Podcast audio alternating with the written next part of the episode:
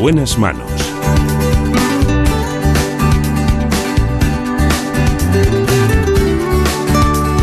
El programa de salud de Onda Cero.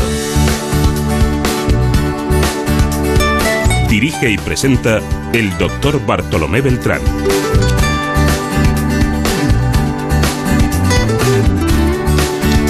Muy buenos días, me alegro mucho de saludarles.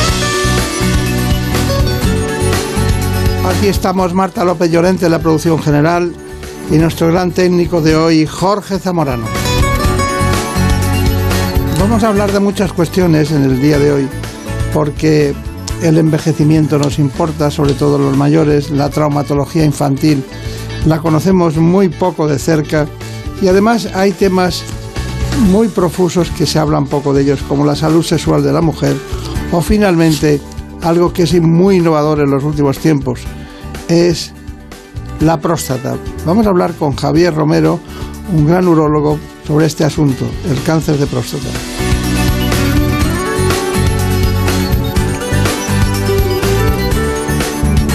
Así que les presento en primer lugar a la doctora María Trinidad Herrero, que nos habla de envejecimiento y mayores.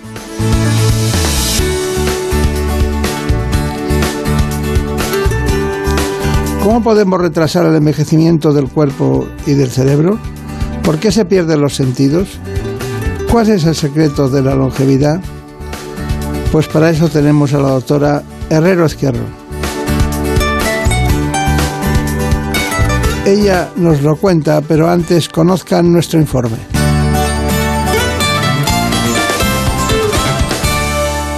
El envejecimiento avanza imparable y alcanza su valor máximo en España. Los mayores de 65 años representan casi una cuarta parte de la población, más de 9 millones de personas, y está previsto que para el año 2050 sea más del 35%. Además, la población octogenaria es cada vez más numerosa. Se coloca así en el cuarto país más envejecido del planeta, solo superado por Japón, Italia y Alemania. Y la esperanza de vida se ha duplicado en el último siglo. Si en 1900 era un logro pasar de los 35 años, en la actualidad muchos alcanzan los 80, sobre todo las mujeres.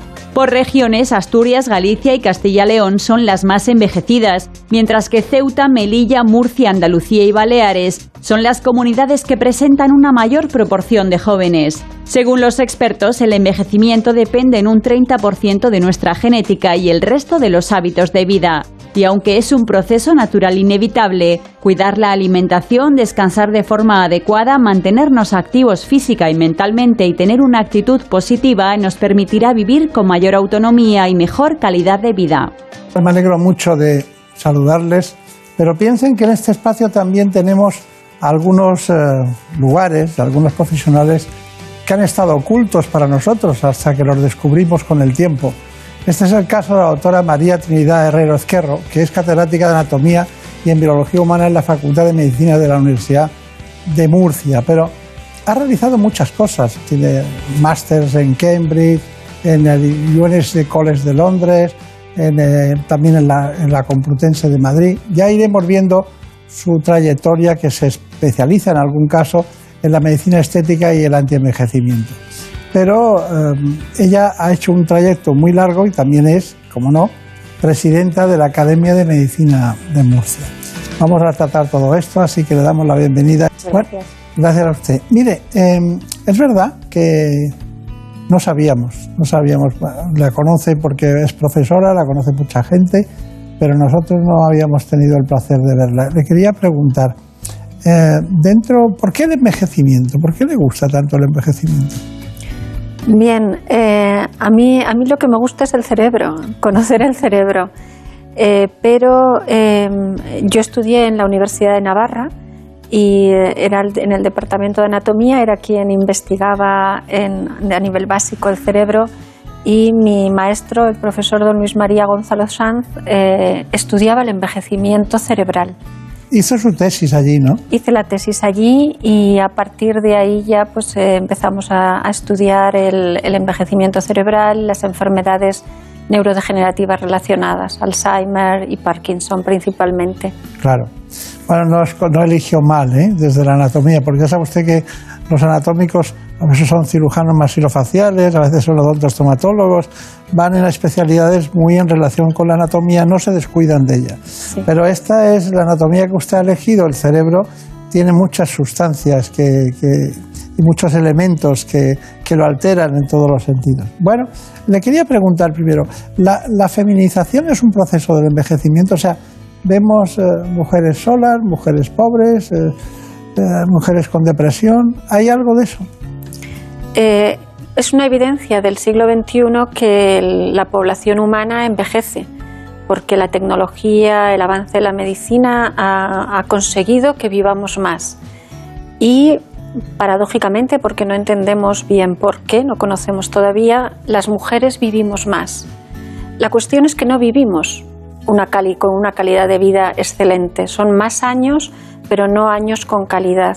Entonces hay una feminización del envejecimiento pero hay también una feminización de la pobreza en el envejecimiento, que yo creo que es una responsabilidad de los gobiernos y de la sociedad en general, y una feminización de la soledad, de tal forma que podemos decir que, está siendo una pandemia y que además va increciendo y que afecta más a las mujeres que a los varones. Queremos recordar, según nuestra documentación, que usted dijo en cierta ocasión, que las mujeres eh, que, o los mujeres y hombres que están solos envejecen antes. Absolutamente. El ser humano es un animal social y necesitamos el alimento que nos da la relación con los otros. Eh, hay otros animales que también son sociales, pero el ser humano ya lo dijo Aristóteles, que, esto no es algo nuevo. Entonces, esta alimentación que conseguimos de la relación con los otros en la soledad no deseada, porque hay que distinguir soledad deseada y no deseada, se pierde y además es un círculo vicioso que hace que el cerebro envejezca más, deprisa. Y a la vez las personas se hacen sedentarias y también tienen multimorbilidad, eh, afectación de todo el organismo. Claro, claro. Bueno, tenemos datos que dicen que el envejecimiento empieza entre los 35 y 40 años. Eh, la gente que tiene 35 o 40 años se siente absolutamente joven. ¿A qué se refieren cuando dicen que empiezan esa edad de envejecimiento? El envejecimiento comienza desde que nacemos. Esta, esta, es la primera premisa. Y, por eso hay que prevenirlo desde el nacimiento. Se debería enseñar desde la primera infancia las normas de vida saludables para prevenirlo y vivir muy bien o mejor todos los años. Pero es cierto que a partir de la década de los 40 hay ciertos procesos fisiológicos que decaen. Eh, en las mujeres todavía eh, a nivel, en el momento de la menopausia, en los cambios hormonales, que son eh, manifiestamente deleterios para la salud de las mujeres y que tienen que saberlo. Lo que tenemos que tener en cuenta con este envejecimiento de la década de los 40 es que hay que prepararse para envejecer bien desde que se nace, pero se puede empezar a prepararse bien en cualquier momento, no hay que esperar a los 60 años. Lo mejor es comenzar en la adolescencia y si no a los 30 años, a los 40, pero comenzar a prepararse para envejecer bien. Bueno, usted ha dejado abierto un territorio muy amplio, ¿no? Hay que comenzar a prepararse. Bueno, los estímulos externos son los que movilizan el cerebro, incluso se aconsejan muchos juegos cuando las personas entran en Alzheimer, pero yo creo que siempre eso es tarde, o sea, deberíamos empezar antes. Pero eh, hay algo que se tiene que notar al principio. ¿Usted tiene algún dato del principio, por ejemplo, en un Alzheimer o en un Parkinson, pero yendo por partes? ¿Hay algo que nos pone en evidencia? ¿Una pérdida de olfato? ¿Alguna, alguna una presbiacuncia? ¿Alguna cosa que piense usted que...?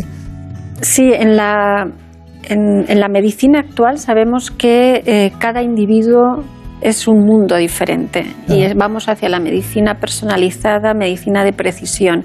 Pero hay una serie de, síntomas que eh, son característicos del envejecimiento, también del envejecimiento fisiológico, no del patológico. Entonces, la pérdida de, las funciones eh, tanto de la vista como auditivas están ligadas al envejecimiento, pero la pérdida del olfato aparece mucho antes. Y las personas que no lo, no, lo detectan tan rápidamente no se dan cuenta. pero aparece mucho antes y está muy ligada también a, las eh, distopias con las pérdidas del, gusto, porque está muy relacionado el olfato con el gusto.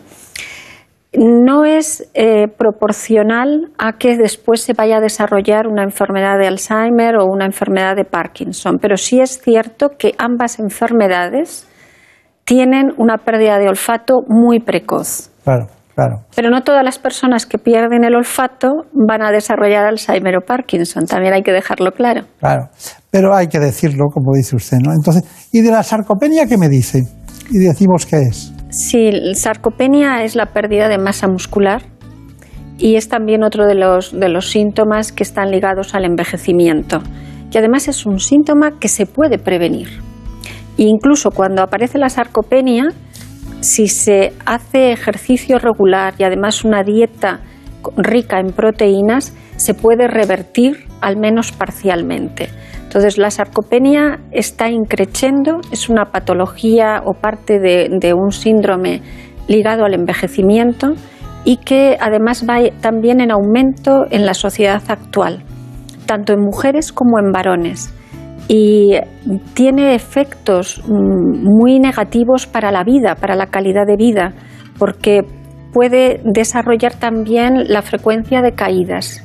Entonces, ¿qué es lo que tienen que hacer las personas? Primero, tienen que tener una, un aumento del ejercicio previamente, es decir, hacer prevenir la sarcopenia y tener una reserva muscular suficiente para cuando aparece la pérdida de masa muscular que es asociada al envejecimiento. Si hacen una buena dieta proteica, que este es un problema de las personas mayores y además las que quieren hacer dieta, evitar las dietas que son ligadas a los hidratos de carbono. Las personas mayores necesitan dietas proteicas. Si normalmente una persona tiene que tomar 0,8 gramos por kilo de proteínas al día, una persona mayor tiene que tomar un gramo por kilo de proteínas al día. Entonces es muy importante porque el músculo es proteína y además hacer ejercicio. Y eso en cualquier momento de la vida y sobre todo si se tiene predisposición a la sarcopenia para evitar males mayores. Está bien, está bien.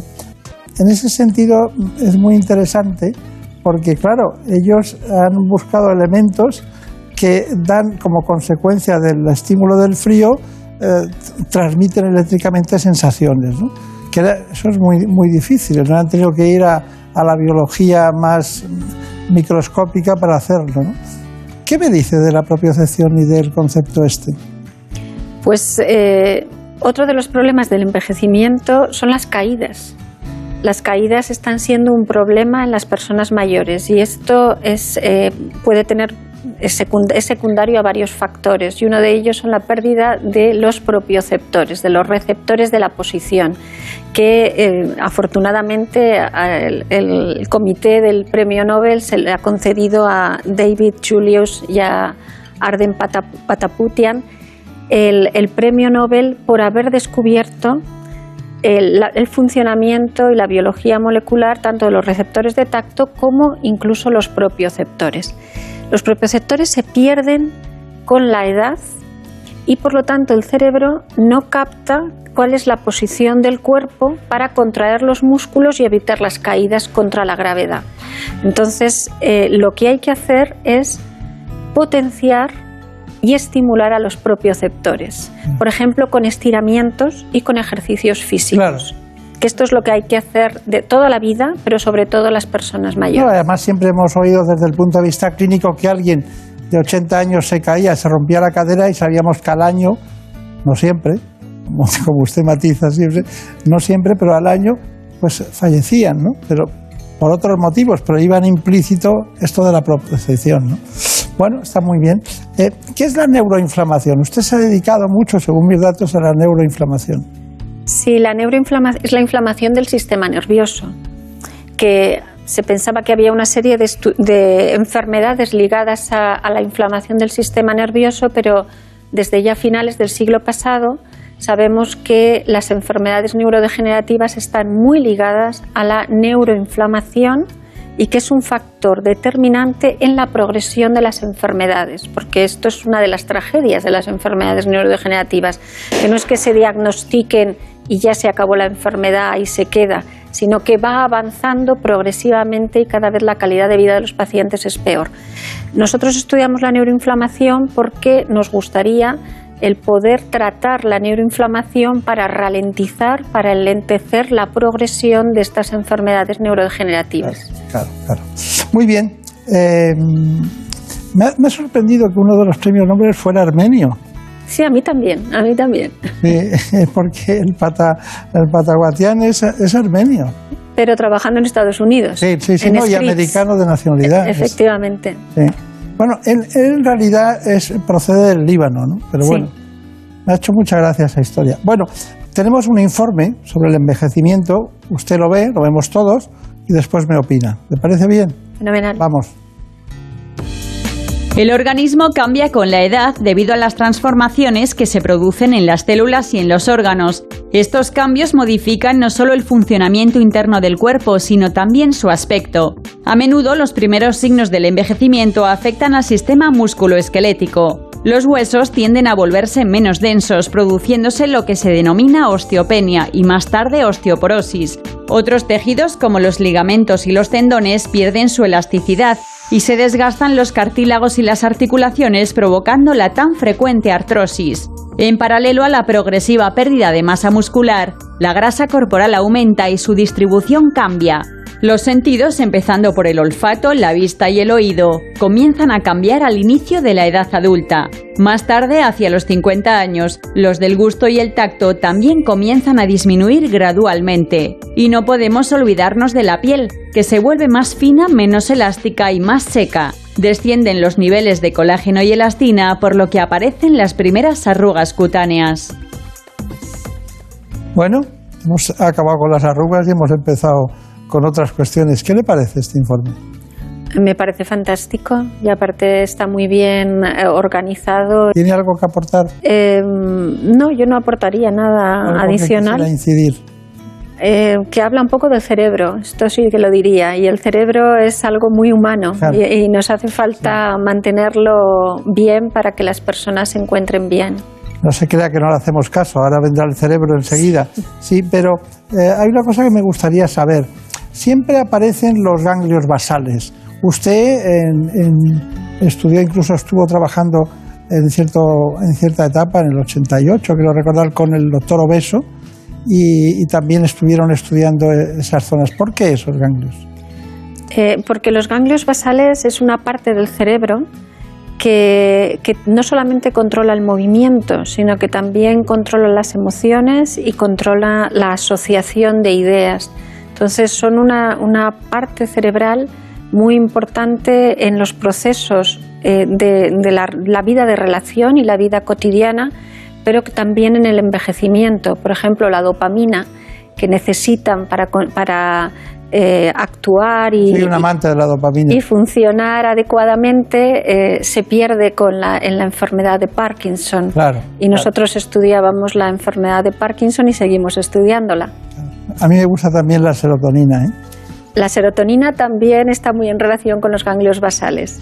Sí, sí, Bueno, pues hemos preparado a demanda también la información sobre el envejecimiento cerebral, porque vamos a acabar hablando de procesos degenerativos y distintas patologías.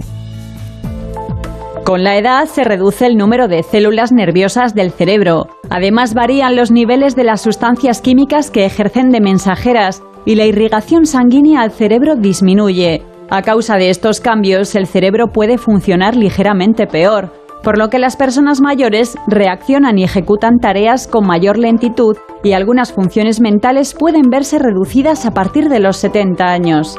Pero hay ciertas enfermedades en las que se produce una pérdida notable de neuronas, bien de forma brusca debido a un accidente cerebrovascular o de forma progresiva debido a un trastorno neurodegenerativo. Los más frecuentes son la enfermedad de Alzheimer y la enfermedad de Parkinson, trastornos que afectan al movimiento, al lenguaje, la memoria, el razonamiento y muchas otras capacidades, derivando en una pérdida de autonomía. y aunque ambas comparten rasgos, sus síntomas y su evolución son diferentes. Pero sin duda, la edad es el principal factor de riesgo para sufrir estas enfermedades. Hemos aprendido mucho del cuerpo, pero poco del cerebro, ¿no? En proporción, ¿no? hemos aprendido mucho. Eh, ¿Qué sería lo que deberíamos tomar para el cerebro? Ya sé que tenemos que hacer ejercicio físico, una buena dieta mediterránea, cero matizado, pero ¿qué, hay por ahí? Eh, el cerebro eh, es muy particular, pero yo siempre digo que lo que es bueno para el corazón es bueno para el cerebro. ¿Por qué? Porque eh, las neuronas y todas las células también que están dentro del cerebro no, neuronales necesitan glucosa y oxígeno. Esto se lo tiene que llevar el, sistema cardiovascular. Entonces, lo que es bueno, por ejemplo, evitar la hipertensión, evitar un colesterol elevado, glucemia elevada, el sedentarismo, los tóxicos, tanto lícitos como ilícitos, las drogas, que son malos para el corazón también lo son para el cerebro, pero además el cerebro para mantenerse tiene que hacer ejercicios mentales además de físicos. Las personas tienen que tener relaciones sociales adecuadas, evitar la soledad y además tener una relación con los otros, hablar, no solamente ver la televisión, sino contestar. Tienen que dormir bien o tenemos que dormir bien, porque el sueño es una parte importante de regeneración del cerebro y de las memorias y después tener proyectos, ideas nuevas para realizar para el futuro y sobre todo ser positivos.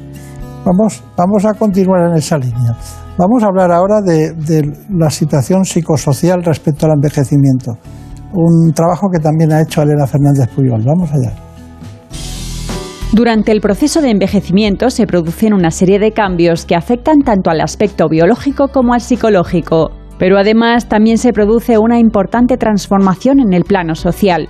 Cuando llega la jubilación y se deja de tener un papel activo en la sociedad, muchas veces disminuye la autoestima, aumenta la sensación de soledad y el aislamiento, favoreciendo así la aparición de problemas psicológicos graves. Y es que este cambio de vida conlleva una serie de retos emocionales que pueden llegar a afectar negativamente a la salud. A pesar de que muchos mayores tienen síntomas depresivos en mayor o menor medida, es importante fomentar la salud mental en esta etapa. A la depresión se unen el estrés y la ansiedad y en muchos casos los trastornos del sueño que afectan al descanso y como consecuencia al estado de ánimo. Estas son matizaciones muy concretas que usted ya había hecho durante el espacio, pero que no queríamos eh, olvidarlas. Bueno, está usted de moda, ¿eh? Está usted de moda con los premios Nobel. está usted de moda. Eh, me gustaría saber algo antes de una conclusión. Usted estuvo mm, concretamente en el Hammersmith Hospital de Londres. ¿Qué hizo allí? Em, hace tantísimos años, fue final de los 80, y eh, fui a, aprender técnicas de hibridación in situ, que entonces eran novedosísimas y en cerebros humanos no en animales, en cerebros de animales, sino en cerebros humanos. ¿Y en el Salpêtrière de París? Ah, en la Salpêtrière, que es la cuna de la neurología, tuve la suerte de... ¿De Charcot? De, sí, con el, servicio de, Jean-Martin Charcot. Eh, tuve la suerte de trabajar allí varios años. Eh, estudiando la enfermedad de Parkinson experimental y después también estuve varios años eh, viendo pacientes. ¿Y en el University College de Londres? Eh, bien, yo no soy neuróloga, yo soy anatomista médico. Entonces en, University College de, Londres, en Queen Square, hice el máster en Clinical Neurology, en, en, neurología clínica. Tengo anotado que usted, usted hasta en el Karolinska de Estocolmo. Ah, sí, sí. Eh, soy una persona muy afortunada. Tengo la, suerte de poder trabajar. Nosotros, de conocerla. Con, sí, con, personas que, que están en, haciendo trabajos muy interesantes y en, el, en concreto en Karolinska estuve estudiando el olfato, el olfato, humano. Sí. Qué gracioso. Por eso se adivinan también los Nobel estos. Sí, ya veremos. bueno, ¿y el Sapienza de Roma? En la Sapienza em, hice unos trabajos diferentes de neuromarketing, pero además también tuve la fortuna de poder hacer el estudio en directo, in situ, de la neuroestética de la capilla Sistina de los museos vaticanos. Está bien. Está muy bien. Muy interesante. Bueno, también está usted en su tierra donde nació, en Calahorra, rodeada. Allí hay catedral, iglesias por todos los sitios. Es muy, muy romana también, ¿eh? Yo soy muy calagurritana y además en Calahorra, Calagurris, Násica, Julia es eh, una ciudad bimilenaria y tenemos eh, como eh, compatriota a Marco Fabio Quintiliano, que es el padre de la oratoria y la retórica. Siguen discutiendo ustedes el origen del nombre, pero bueno, eso lo dejamos ah. para otro lado. Sí. Bueno, una cosa final. ¿Nos puede dar una conclusión? Ya sé que es difícil, pero brevemente una conclusión de lo que hemos hablado, de lo que importa y de lo que le ha interesado. ¿Alguna cosa que, quede axiomáticamente como una, definición de su trayecto hacia el cerebro? Desde el punto de vista del envejecimiento, yo creo que algo que es muy importante es saber que gracias a la tecnología y al avance de la medicina vamos a vivir más, estamos viviendo más. Y esos años no deben ser solamente números, tienen que ser años que se iban con calidad y por eso hay que prevenir, hay que conocer y hay que prevenir habría que educar desde la primera infancia, porque los hábitos hacen que después sean costumbres que se hacen de forma refleja y natural. Entonces, los 10 puntos que hemos dicho, tanto para el corazón como para el cerebro, habría que enseñarlos. Y si no se han aprendido, nunca es tarde para empezar a practicarlos desde la, alimentación hasta el ejercicio físico y mental, las relaciones, y después ser positivos. Eh, yo creo que eh, ser positivo es una inversión segura. Es una inversión segura, no solamente para el cerebro, sino que se transmite a todo el organismo. Claro. Pero siempre, muchas veces el otro o la otra no te deja ser positivo, o la sociedad, o las circunstancias, la circunstancia, la famosa circunstancia, el hombre y sus circunstancias, ¿no? ser positivo en, cuando la circunstancia está en contra es difícil. ¿eh?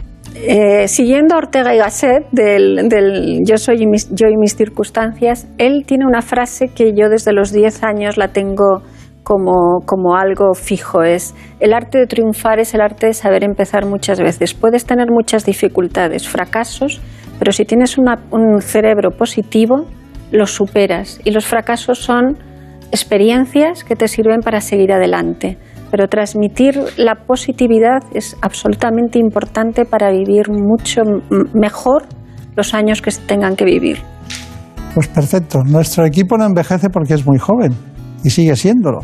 Y tiene mucha versatilidad. He contado usted una cosa que tienen todos, todos los que están en el equipo, todos y todas, que es eh, la asociación del conocimiento y las emociones. Que, es un tema fundamental, usted lo ha matizado así. Sí, sí, sí. Bueno, que tenga mucha suerte, presidenta. Muchísimas gracias, igualmente, igualmente. Anatómica. Y, enhorabuena por este programa. Muchas gracias. Que, le, que le, de decir que, que, yo era fans y soy fans, pero también mi madre era una gran fan. Gracias. Las madres no nos faltan. Sí, sí. Muchas gracias y mucha suerte. Igualmente. Gracias. En buenas manos el programa de salud de Onda Cero. Es lógico. Murprotec, empresa líder en la eliminación definitiva de las humedades, patrocina la salud en nuestros hogares. ¿Conoces la relación entre cuidar de tu hogar y cuidar de ti? En Murprotec sabemos que cuando eliminamos las humedades de forma definitiva de tu hogar estamos cuidando de ti y de tu familia. Una vivienda libre de humedades es sana y segura. Llámanos al 930 1130 o accede en murprotec.es. Cuidando de tu hogar, cuidamos de ti. En buenas manos. El programa de salud de Onda Cero. Dirige y presenta el doctor Bartolomé Beltrán.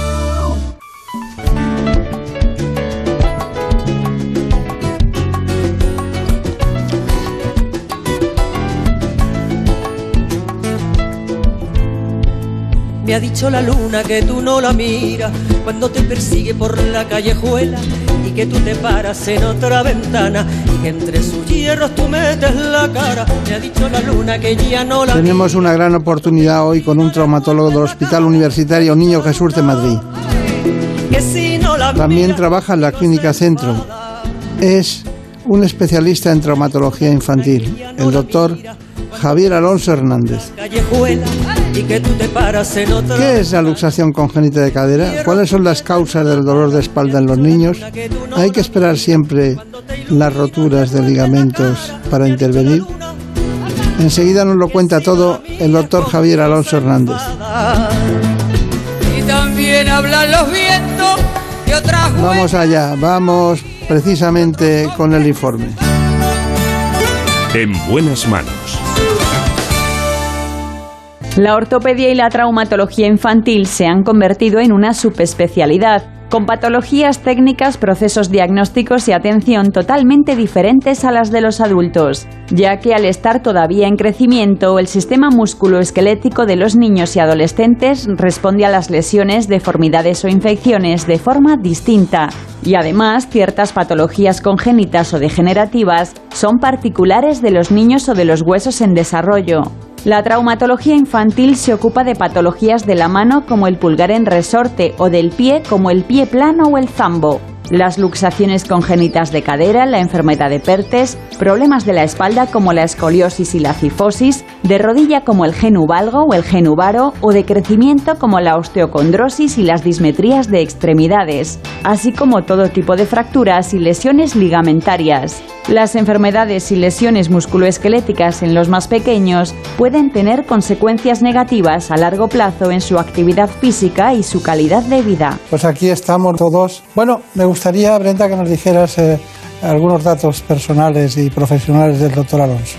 Pues hoy está con nosotros en este espacio el doctor Javier Alonso Hernández, médico experto en traumatología y cirugía ortopédica, experto también eh, del Servicio de Ortopedia Infantil del Hospital Niño Jesús y jefe de la Unidad de Traumatología y Ortopedia Infantil en la Clínica Centro de Madrid. Bueno, pues eh, ya ve usted que el programa no es infantil de milagro hoy aquí. ¿eh? Pero bueno, dígame, esto es un tema que afecta a padres y a las madres, ¿no? Que tienen que estar atentos a estas patologías, pero muchas veces eh, no tienen datos que queremos aportar en este espacio. Por ejemplo, eh, ¿cuáles son las alteraciones más frecuentes de la mano?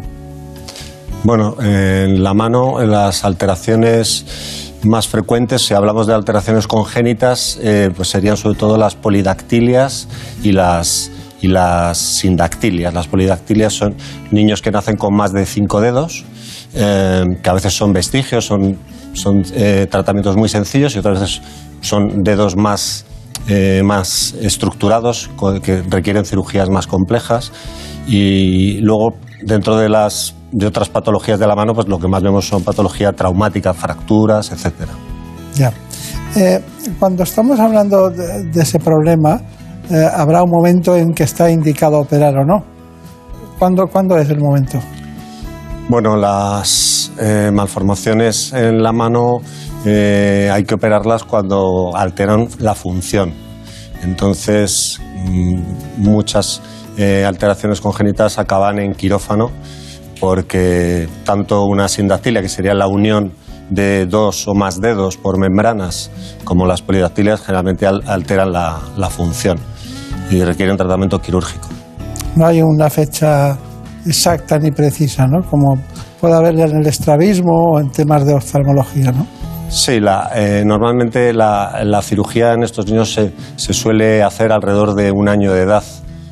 Menos riesgos anestésicos, el niño empieza a partir de ese momento a concebir eh, lo que es su, su cuerpo, digamos, y si se les opera a esa temprana edad, digamos que nunca van a echar de menos o, o van a eh, esa estructura que, que sobraba o casi ni van a recordar que se les operó cuando eran pequeños. También depende de cada patología, lógicamente. ¿Se encuentra usted con muchas espinas bífidas? Eh, cada vez se ven menos, por suerte. Pero sí, alguna, alguna hay, sigue habiendo. ¿Y la enfermedad de Pertes? La enfermedad de Pertes es una enfermedad relativamente común. Eh, Son niños que alrededor de los 4 o 8 años eh, aparecen en las consultas del traumatólogo por cuadros de cojera, a veces acompañado de dolor o no, eh, que puede ser, aunque la patología es de la cadera, el dolor a veces se refiere a la rodilla.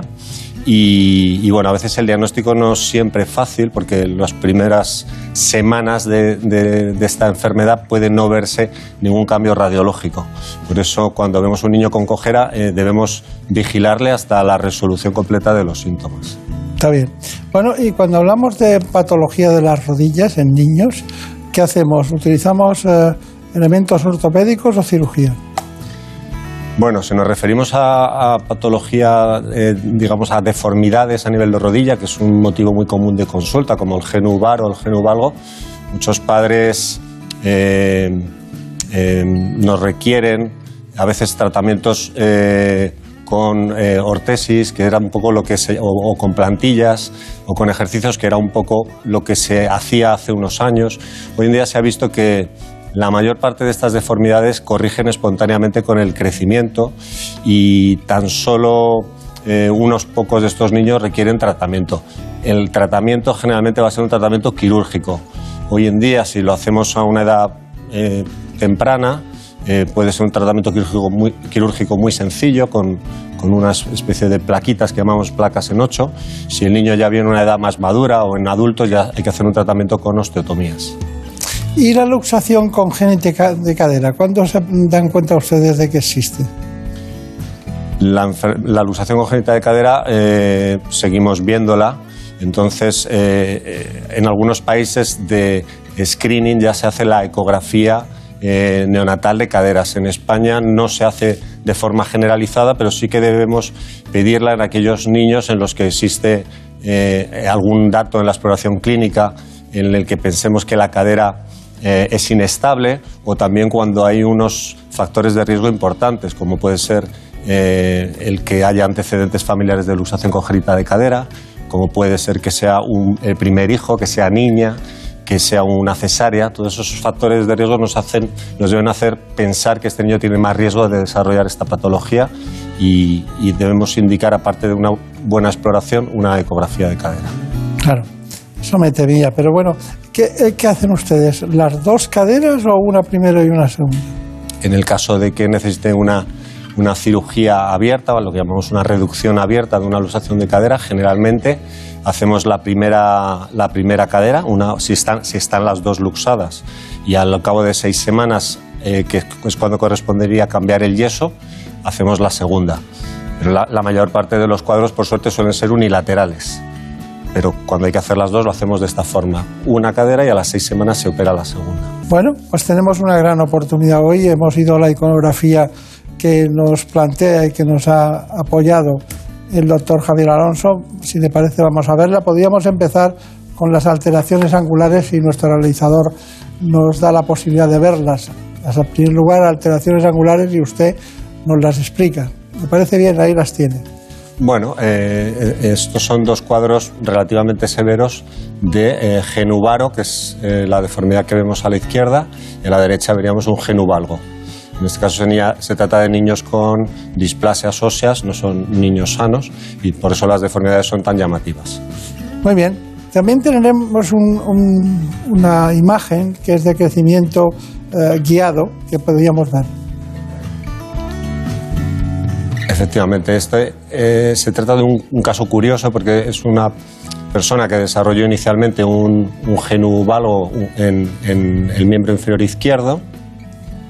Se le trató con esta técnica que llamamos crecimiento guiado o, placa en ocho, que lo que hace es de alguna forma guiar el crecimiento para enderezar el hueso y posteriormente el, el miembro derecho que tenía un ligero varo pues se colocaron también esas mismas placas, en este caso en vez de por la parte interna, por la parte de fuera, de forma que con el crecimiento eh, podemos conseguir una, buena corrección. Son tratamientos poco cruentos que muchas veces eh, nos ayudan a, corregir y llevan al éxito. Cuando los niños llegan ya muy mayores o, las deformidades son en diferentes planos del espacio, eh, el manejo de estas eh, deformidades es muy complejo. Eh, entonces, existen sistemas que se llaman hexápodo. Este, el Taylor Spatial Frame es el primer sistema que se creó y que permite la corrección en diferentes planos del espacio. Para ello, aparte de la colocación del fijador, que como veis pues, lleva su tiempo y su dificultad, eh, nos ayudamos de un software para que eh, podamos corregir en todos los planos y de forma muy exacta esa, deformidad. Muy bien. Tenemos otras imágenes de lo que se ha dado a llamar cayotasis. Bueno, la cayotasis es, la, es la técnica de alargamiento de un hueso. Un hueso no se puede alargar como un chicle. Para ello hay que crear un, hay que hacer una osteotomía y, a partir de ese callo, pues lo que podemos es colocando un elemento que distraiga y a la vez dé estabilidad al hueso, eh, podemos conseguir eh, alargar los centímetros que queramos dentro de unos límites y a unas velocidades, eh, pues como puedes comprender, muy pequeñas, generalmente de un milímetro al día. Está bien, está bien. Bueno, también tenemos elongaciones tibiales y femorales. Bueno, estos son ejemplos de, de niños que han sido alargados con estos fijadores y bueno, como veis, eh, se pueden alargar hasta 8 o 10 centímetros cuando se requiere. ¿eh? La mayor parte de los alargamientos que hacemos no requiere tanta, tanta longitud. Pero, por ejemplo, en pacientes con acondroplasia, que lo que se intenta es ganar a la máxima talla, pues, pues antiguamente lo hacíamos con, con estos fijadores. Hoy en día eh, estamos utilizando otras técnicas. Y hay otra cuestión final ya para terminar su, esta iconografía, que es el alargamiento con clavo medular. ¿Lo vemos? Exacto. Eh, eh, desde hace aproximadamente seis años estamos trabajando con, en vez de con, fijadores, que como veis son muy aparatosos, van por fuera, con una especie de pines que atraviesan la piel, pues se ha simplificado y podemos poner un dispositivo magnético que va por dentro del hueso y que permite eh, el alargamiento del mismo. Entonces esto para el paciente supone un adelanto eh, muy importante, ayuda mucho en la fisioterapia, eh, no hay que hacer esas curas tan incómodas a diario de los pines y vamos, los pacientes han ganado mucho en calidad de vida con la utilización de estos, de estos dispositivos. Está bien. Bueno, eh, Brenda Almida, por favor, me gustaría que nos contara la intervención que se hizo en la Clínica Centro, ¿le parece? Pues sí, ha llegado el momento de ver al doctor Javier Alonso en su quirófano de la Clínica Centro de Madrid y acompañado de los doctores Juan Cabello y Santiago Arauz. El paciente, un niño que no puede estirar la pierna, operado hace unos meses en otra ciudad por rotura de espinas tibiales. Lo vemos. Tenemos un caso de un niño de nueve años que sufrió un traumatismo hace nueve meses eh, y tuvo una fractura de espinas tibiales. Entonces este niño eh, fue intervenido en otro hospital y eh, acudió a nosotros después de cinco meses con una limitación de la movilidad. Vamos a hacer una artroscopia para ver cómo están esas espinas tibiales, cómo está ese cruzado, los meniscos, que a veces se pueden alterar después de este tipo de traumatismos y en función de lo que encontremos, pues haremos un procedimiento u otro. Bueno, ya, ya tenemos todos los instrumentos preparados, todos los cables colocados y empezamos la cirugía. Lo primero que vamos a hacer, como estáis viendo, es limpiar toda esa cantidad de hipertrofia sinovial que tiene el niño. Los niños siempre tienen más sinovial, ¿no? La membrana que tapiza la, rodilla por dentro, la articulación, más, más gruesa eh, y, dificulta la visión desde el primer momento esos son los restos de la sutura de la cirugía previa. Es muy llamativo estos cordones fibrosos que hemos encontrado en la rodilla. Estos están siendo parte protagonista de, este problema de rigidez. Y bueno, lo que estamos haciendo es liberar esa fibrosis para intentar ganar movilidad, que es el principal problema que tiene ahora mismo el niño. Las estructuras anatómicas es relativamente fácil el verlas, el tocarlas y en este caso, pues debido a esa cirugía previa, pues todo es más difícil. El instrumento GEN es un coagulador, entonces lo que permite también es quitar todo ese volumen de, sinovial que está haciendo efecto ahí de, bloqueo. También ayuda para evitar que los pequeños vasitos que pueda haber en la sinovial eh, sangren en exceso. Lo que estáis viendo ahora es, estamos utilizando una fresa ¿eh? con la idea de limar un poquito, rebajar esa zona de hueso que ha quedado un poco sobrelevada después de la fractura y a pesar de la cirugía que se había hecho y que también está siendo parte del problema. Disminuimos esa zona sobrelevada que se ha quedado de las espinas tibiales para poder mejorar la extensión de la rodilla. Ya hemos terminado la cirugía, hemos encontrado una rodilla difícil de, operar, estamos bastante contentos de cómo ha quedado, pero ahora queda la segunda parte. Vamos a inmovilizarle al niño durante 3-4 semanas con una férula con la rodilla bien extendida y a partir de ahí quedará un proceso también de rehabilitación de varias semanas. Bueno, está muy bien. Ha parecido verse su intervención, ¿no? Está bien. Muy bien, sí, sí. no. Bueno, eh, María Montiel, ¿qué pregunta tenemos? Pues muchos padres nos han escrito muy preocupados con el peso de las mochilas de los niños del colegio. Eh, no saben si eso puede derivar en problemas de columna como la escoliosis. ¿Qué les diría? Bueno, les diría que en general eh, no. En general la, la culpa de la escoliosis no la tiene la mochila. Es verdad que hay unas recomendaciones de peso y depende del tiempo que el niño tenga que cargar la mochila. Entonces, la, carga de la mochila durante un tiempo prolongado sí que puede ser fuente de dolores a nivel de espalda, pero eh, no va a ser el origen de una escoliosis. La mayor parte de las escoliosis tienen una causa que llamamos congénita por una malformación vertebral que arrastra al niño desde pequeño, o suelen tener una causa, digamos, de tipo genética, eh, que es, lo que se sabe de esas escoliosis que llamamos idiopáticas, cuyo origen real eh, lo desconocemos, pero sí que podemos decir que, que el llevar o no, o- no llevar mochila no influye mucho en la escoliosis. Está bien. Bueno, un niño de repente, un niño se le ve, la abuela dice, niño cojea mucho, niño se tropieza mucho. ¿Qué hay detrás de eso? Es una, es, es una pregunta muy común en nuestras consultas. Hay que distinguir cojera y tropiezos y caídas. A ver, eh, generalmente el niño que se tropieza con 3, 4 años eh, suele eh, ser un niño pues, más distraído, o un niño menos cuidadoso, digamos, o, o- o, bueno, un niño de estos que, que, no tiene miedo a, nada. Eh, eh, sin embargo, el niño, eh, y generalmente no- son niños que con el paso del tiempo cada vez se van cayendo menos y el problema desaparece por sí solo, casi siempre. Sin embargo, cuando un niño viene cojeando, pues hay que, hay que discernir si el niño tiene una enfermedad importante detrás o no. Dependiendo de la edad, podemos sospechar desde un cuadro tan leve como una sinovitis transitoria de cadera, que es algo que igual que viene desaparece solo, o puede ser algo tan serio pues como una epifisiolisis femoral proximal en un adolescente, o incluso a veces puede ser un cuadro infeccioso o tumoral. Claro. Bueno, eh, dicho todo esto, tenemos en relación con el ligamento cruzado anterior.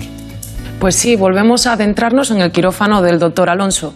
Esta vez el paciente presentaba una lesión propia de la práctica deportiva, una rotura del ligamento cruzado anterior.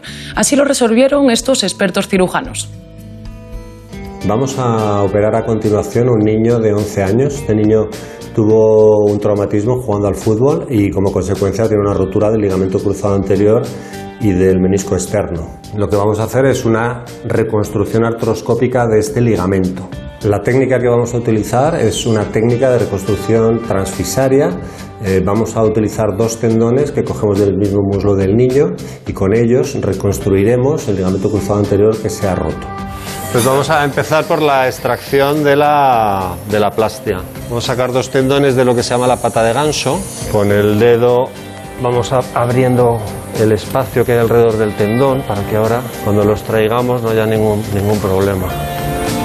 Aquí estamos empezando a hacer la artroscopia. Esto que, que estoy tocando ahí es el cruzado roto. Entonces ya vamos a empezar a limpiar. O sea, esto que estamos quitando es el remanente del ligamento cruzado anterior. Esta sería su inserción en la tibia. Vamos a situar eh, la guía en el sitio donde el ligamento cruzado anterior se inserta a nivel tibial. Y por aquí vamos a sacar una agujita sobre la cual labraremos luego un túnel. Perfecto, vale. Vamos a ver si vemos. Pues ahora tenemos que brocar dos túneles en el fémur, uno más finito que va a llegar a la segunda cortical, por donde vamos a pasar una especie de pastillita metálica que va a ser el tope femoral donde vamos a anclar el nuevo cruzado. Y luego haremos un túnel un pelín más cortito y más ancho, por donde va a pasar la plástea. Mira, esta- estamos en el túnel ¿eh? y ese túnel va a ir relleno con el tendón por dentro y de esa forma el hueso va a seguir creciendo sin problemas. Lo tenemos ya todo preparado, ya tenemos los túneles, pero ahora vamos a pasar la plástea por estos túneles y a fijarla en su sitio, ¿vale? Venga. A las suturas. Sí, la vamos para arriba Ya para arriba. y lo vamos a ir viendo. Esta, la plaquita, hay que intentar alinearla con el túnel, pues es una placa estrecha. Y vamos a ir ascendiendo la plástea a su sitio. Pero tú sigue tirando, sigue tirando para que se tense. Vale, pero vamos a fijar la plástea. Arriba se ha quedado fija con esa especie de plaquita y en la tibia eh, la plástica la vamos a fijar con un tornillo interferencial, que al cabo de un año, año y medio, pues eh, teóricamente se reabsorbe. Vamos a echar un vistazo a ver cómo ha quedado la plástica y nada, cerramos y, y nos vamos. Bueno, no nos vamos, tenemos que aclarar una cuestión que es básica y fundamental. Eh, ustedes eh, tienen, mantienen una controversia respecto a la relación entre la solución del ligamento cruzado anterior por este sistema o el crecimiento del niño. ¿Cuál es la controversia exactamente? Bueno, la controversia es que mm, la técnica quirúrgica habitual para eh, reconstruir un ligamento cruzado anterior eh, supone hacer unos túneles eh, en el hueso. En los niños, estas zonas por donde van los túneles eh, atravesan las zonas de crecimiento. Entonces, eh, antiguamente se decía que era mejor demorar esta cirugía en los niños para no alterar el crecimiento de, de- estos huesos. Que es lo que se ha visto en diferentes trabajos ya desde hace más de 20 años, que los niños suelen ser niños muy deportistas y siguen, siguen eh, corriendo, siguen saltando y, lo que vemos es que los niños en los que se demora la cirugía eh, se daña más la rodilla de lo que teóricamente se puede dañar cuando hacemos la cirugía. Entonces, hoy en, hoy en día existen técnicas apropiadas para niños eh, que permiten no dañar el crecimiento y estabilizar la rodilla con un nuevo ligamento cruzado anterior. Por tanto, eso que antes se decía, hoy en día se ha visto que es mejor eh, reparar cuanto antes, porque la- es mejor para la rodilla del niño y para el futuro de- de esa rodilla. Doctor Javier Alonso, ¿cuál es su conclusión de este espacio? Bueno, podríamos eh, resumir algunas, algunos aspectos. Eh, Por ejemplo, hemos hablado de la cojera. Eh, yo creo que cuando hay un niño con cojera es bueno que sea valorado por un médico y si puede ser por un traumatólogo infantil, mejor. Eh, es importante que los padres sepan que eh, en traumatología infantil hoy en día existen tratamientos preventivos de ciertas patologías y también tratamientos precoces, eh, que a veces con pequeñas cirugías se pueden evitar cirugías más serias o más importantes o secuelas en el futuro. Para aquellos que quieren saber cosas sobre la cirugía de alargamiento óseo, comentarles que las técnicas que se utilizan hoy en día, eh, siendo difíciles, eh, pues son más cómodas para el paciente. Y otro de los temas que comentaría es eh, en respecto a la rotura del ligamento cruzado anterior en niños, eh, recomendar a los padres que, los, eh, que, que estos niños sean valorados por un especialista en traumatología infantil. Eso sería, está muy bien. Bueno, quiero que les dé recuerdos a Juan Cabello y también a Santiago Arauz. Se reconocía mucho ese quirófano, ¿no? Y la técnica es prácticamente la misma que en adultos, ¿no? Lo del ligamento cruzado. Es, es parecida, hay una serie de aspectos eh, que la diferencian. Por ejemplo, a la hora de hacer los túneles tienen que ser un poquito más verticales, eh, un poquito más estrechos, evitar que, que, eh, por ejemplo, la técnica con hueso HTH, que se llama para que no quede ningún elemento óseo ni extraño en las zonas de crecimiento. Hay que tener una serie de cuidados para que esa fisis, que es una estructura delicada, no sufra ningún daño. Está muy bien. Bueno, pues recuerdos a los compañeros y muchísima suerte y espero que aquí, en este espacio, podamos tener alguna otra ocasión con una, con una técnica monográfica importante en los últimos avances de innovación que hacen ustedes en la Clínica Centro. Muchas gracias y hasta pronto. Muchas gracias.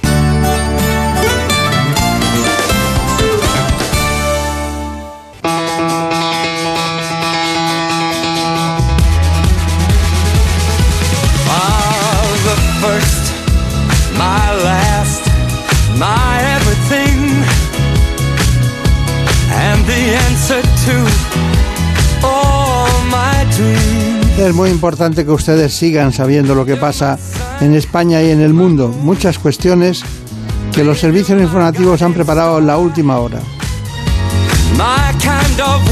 Les dejo con ellos.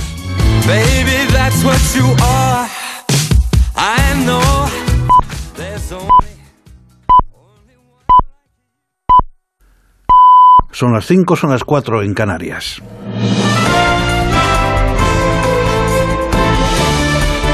Noticias en Onda Cero. Buenas noches. El ministro de la Presidencia, Félix Bolaños, se reúne este domingo con la consellera de la Presidencia de la Generalitat de Cataluña, Laura Vilagrá, en Barcelona para abordar la crisis abierta tras el espionaje a políticos independentistas con el software Pegasus. El líder de Esquerra Republicana de Cataluña, Oriol Junqueras, ha asegurado que el gobierno no lo tiene fácil para reconstruir la confianza que ha perdido. A su juicio, el presunto espionaje a líderes independentistas tendría que comportar la asunción de enormes responsabilidades políticas.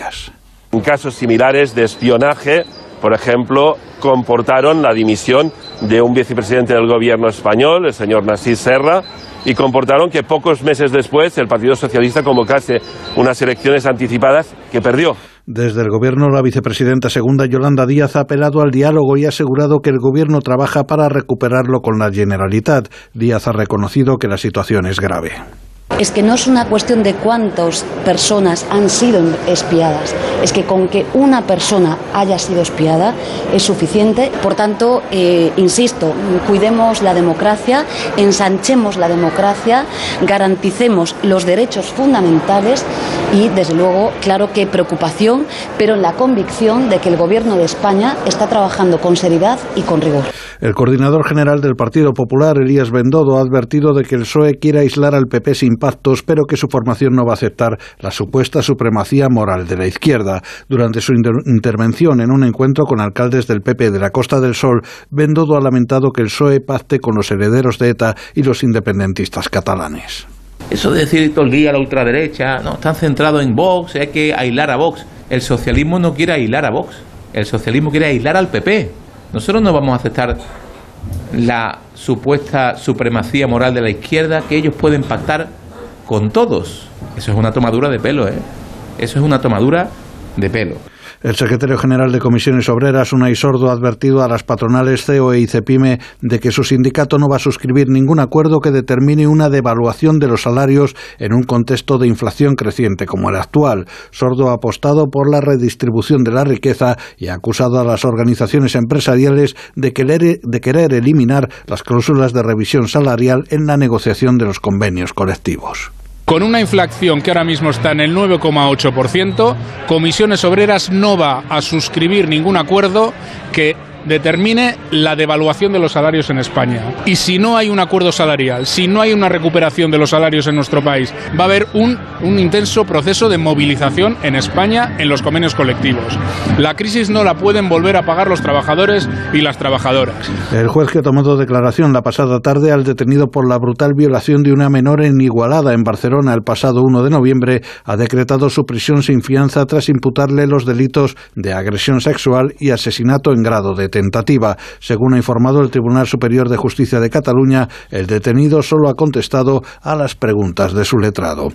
Una decena de personas han resultado heridas de diversa consideración en un accidente de autobús registrado en el kilómetro 543 de la A7 en la localidad alicantina de Granja de Rocamora, en sentido Murcia. Según el 112, todas las personas heridas han sido atendidas ya en el lugar del siniestro sin que se hayan registrado fallecidos ni atrapados dentro del vehículo. Cinco de ellas sí han requerido traslado a centros hospitalarios y dos de ellas presentan pronóstico grave. El autocar que realizaba la línea Barcelona-Murcia-Algeciras se ha salido de la vía y ha volcado por circunstancias no precisadas. La empresa de transporte ha desplazado un autobús a la zona para recoger a los pasajeros ilesos y continuar el viaje. Y en cuanto a la información internacional, el presidente ucraniano Volodymyr Zelensky ha anunciado que los secretarios de Estado y de Defensa de Estados Unidos, Anthony Blinken y Joe Austin, respectivamente, van a visitar este domingo Kiev. Además, Zelensky ha denunciado que al menos ocho personas han muerto y varias más han resultado heridas en un ataque ruso contra la ciudad de Odessa, en el sur del país, a orillas del Mar Negro. Entre los fallecidos se encuentra una bebé de tan solo unos días. La guerra comenzó cuando este bebé tenía un mes. ¿Se lo imaginan? ¿Qué está pasando? Son escoria, escoria apestosa. No tengo otras palabras en este contexto. Просто подонки. Y el Betis se ha proclamado campeón de la Copa del Rey de 2022 al superar en la tanda de penaltis al Valencia con una última pena máxima convertida por el canterano Juan Miranda después de que el estadounidense Yunus Massa fallara el único lanzamiento en la tanda de penaltis. La final de la Copa, disputada en el Estadio Sevillano de la Cartuja, acabó con empate 1 en los 90 minutos reglamentarios y en la posterior prórroga. Es todo, más noticias dentro de una hora y en ondacero.es. Síguenos por internet en ondacero.es.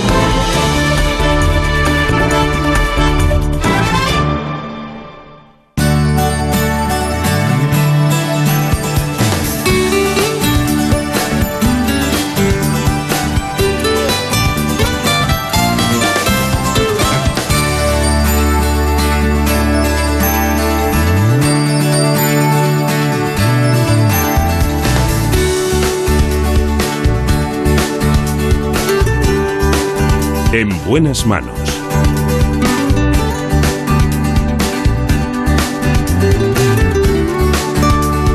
El programa de salud de Onda Cero. Dirige y presenta el doctor Bartolomé Beltrán. Se ha levantado hoy muy estimulante, sobre todo en la música, Jorge Zamorano. Él lleva la dirección técnica y Marta López Llorente, como siempre, la producción general. Espero que encuentren una gran melodía para hablar de la salud sexual de la mujer. Ya saben que a veces las disfunciones sexuales son bastante frecuentes. Pero ¿qué papel juega el suelo pélvico en la salud? Lo veremos con esta ginecóloga y sexóloga del Hospital Universitario Quirón Salud de Madrid. Se trata la doctora Germa García Galvez.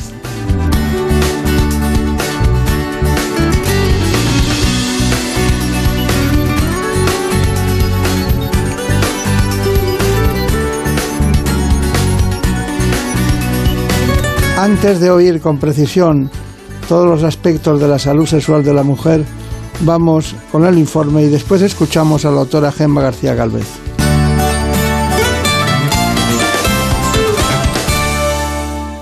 Para muchas mujeres el suelo pélvico es un gran desconocido y sin embargo es muy importante para su calidad de vida. Se trata de un conjunto de músculos y ligamentos que cierran el suelo del abdomen manteniendo la vejiga y la uretra, el útero y la vagina y el recto en la posición adecuada.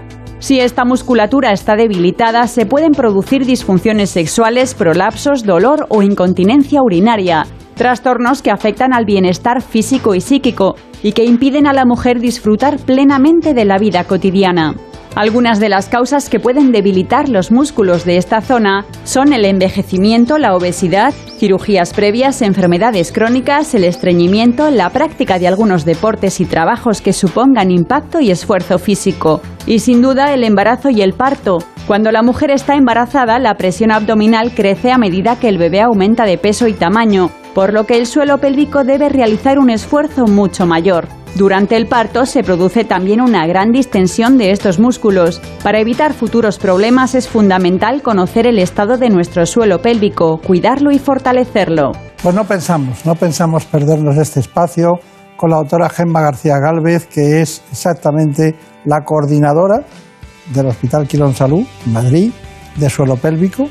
Es sexóloga, responsable de la unidad de sexología también del hospital. Bueno, he visto que ha hecho distintos trabajos, que se formó la Universidad Europea del Atlántico, eso está en Santander, ¿no? En el Cantábrico, sí. Es curioso, porque yo decía del Atlántico, creía que era más la zona donde nació Brenda, pero bueno, no es así. Usted hizo una tesis o un trabajo sobre el estradiol, ¿no? Sí, uh, hace ya años esto. Eh, era orientado a la menopausia y a la terapia hormonal, sí, sí. Bueno, es que tenemos muchos datos. Y estuvo en el Johns Hopkins Medical Center, ¿no? Sí, fui donde hice un fellow en uroginecología. En aquel entonces me animaron. Urodinámica, ¿no? Me dijeron, el suelo pélvico es un campo en el futuro interesante y allí que fui. Claro, claro, claro. Está bien, bueno, pues bienvenida al, al programa. Tenemos muchas cosas que preguntarle, pero la básica y fundamental. ¿Cómo, cómo detectan ustedes? Porque antes se veían mujeres multíparas con muchos hijos y ya, ya sabíamos que tenía, podía tener incontinencia urinaria, que tenía algún prolapso, que, que, iba a- y ya no, ni preguntábamos por la sexualidad, ¿no? porque ya se suponía que aquello era dificultoso.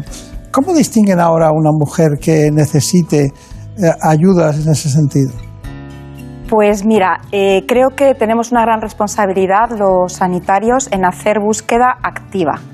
Nos han enseñado en nuestras historias clínicas a preguntar de manera reglada alergias medicamentosas, fuma, no fuma, pero a nadie se le ocurre incluir una simple pregunta.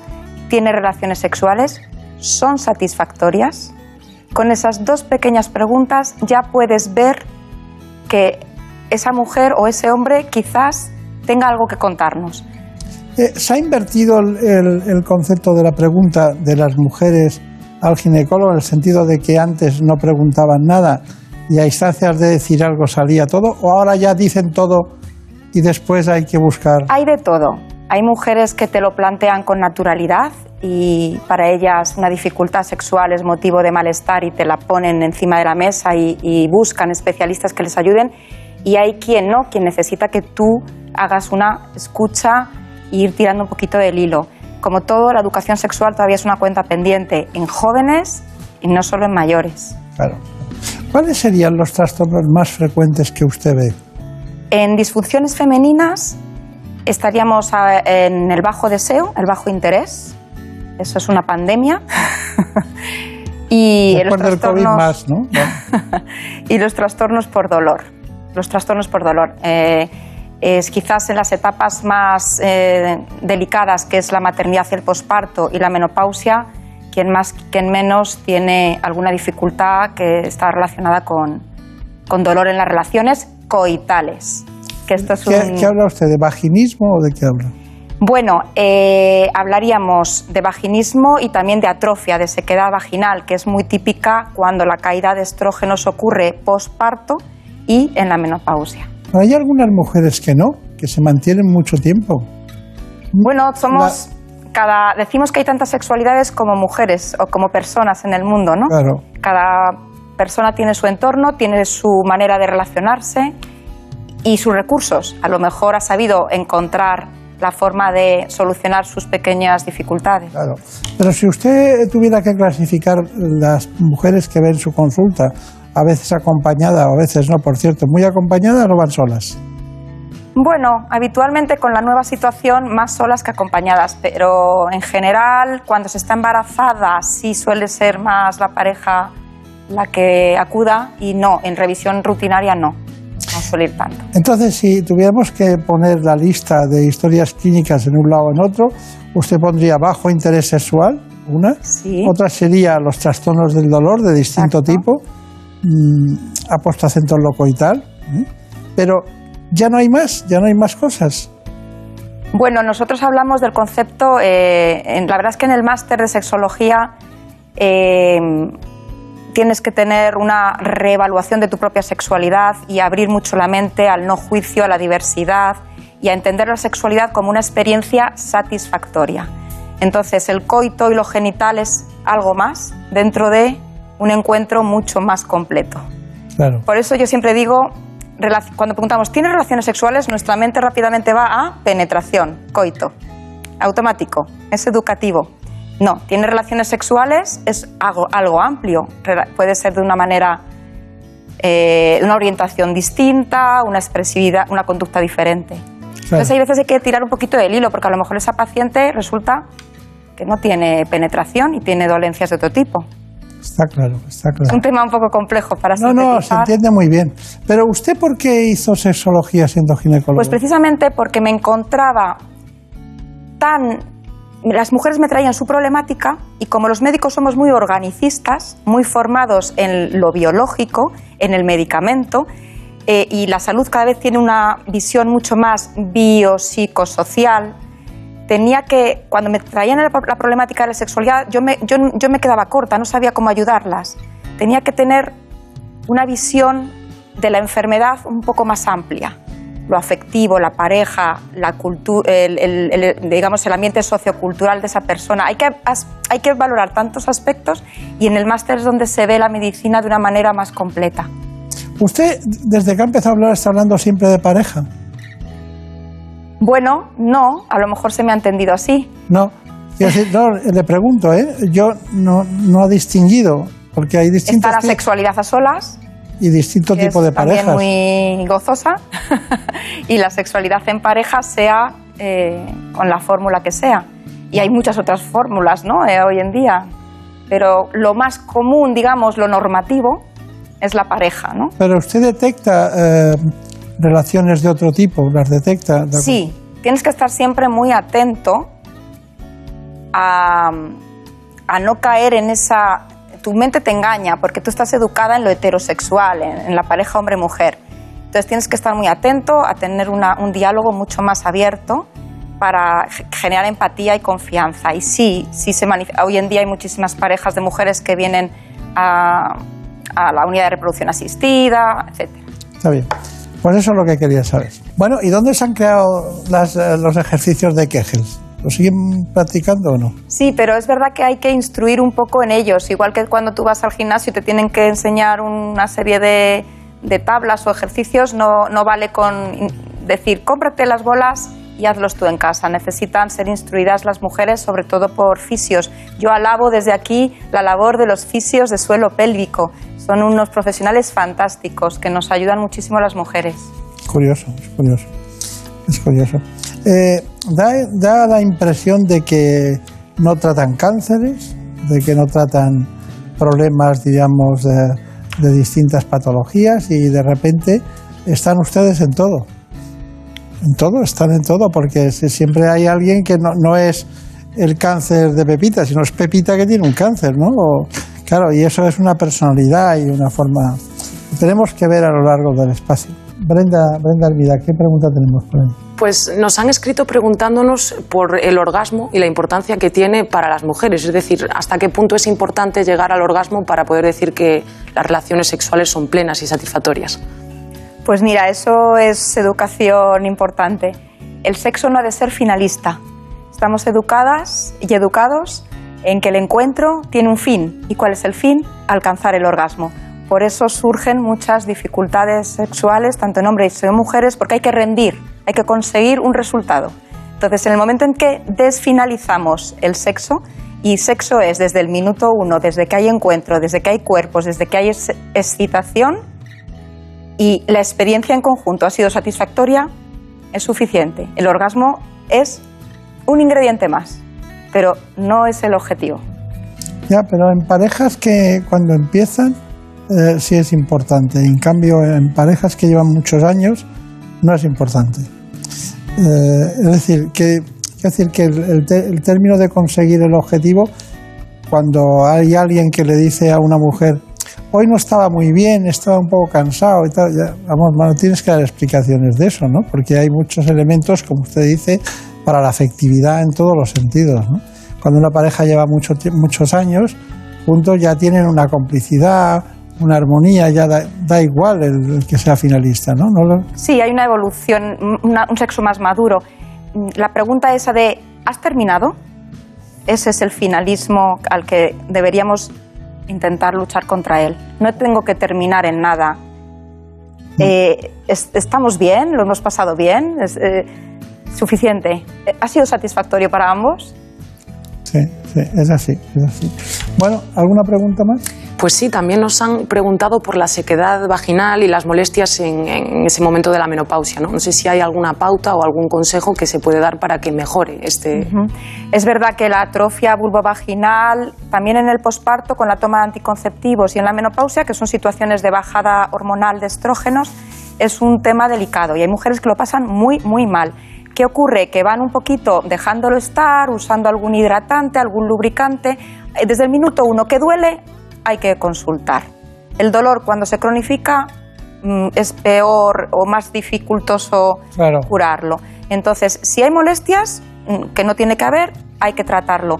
A lo mejor un hidratante se queda corto y podemos pasar a un estrógeno local. Todo el tema hormonal está muy mm, vigilado como algo nocivo, la hormonofobia, y no, si estudiamos eh, un poco los factores de riesgo, vemos que esa paciente se puede beneficiar de ese tratamiento, creen más. Hay un anillo fantástico que yo soy fan, un anillo como el anillo anticonceptivo, pero liberador de una dosis bajita de estrógeno, tres meses colocadito en el fondo de tu vagina y lubricas que da gusto.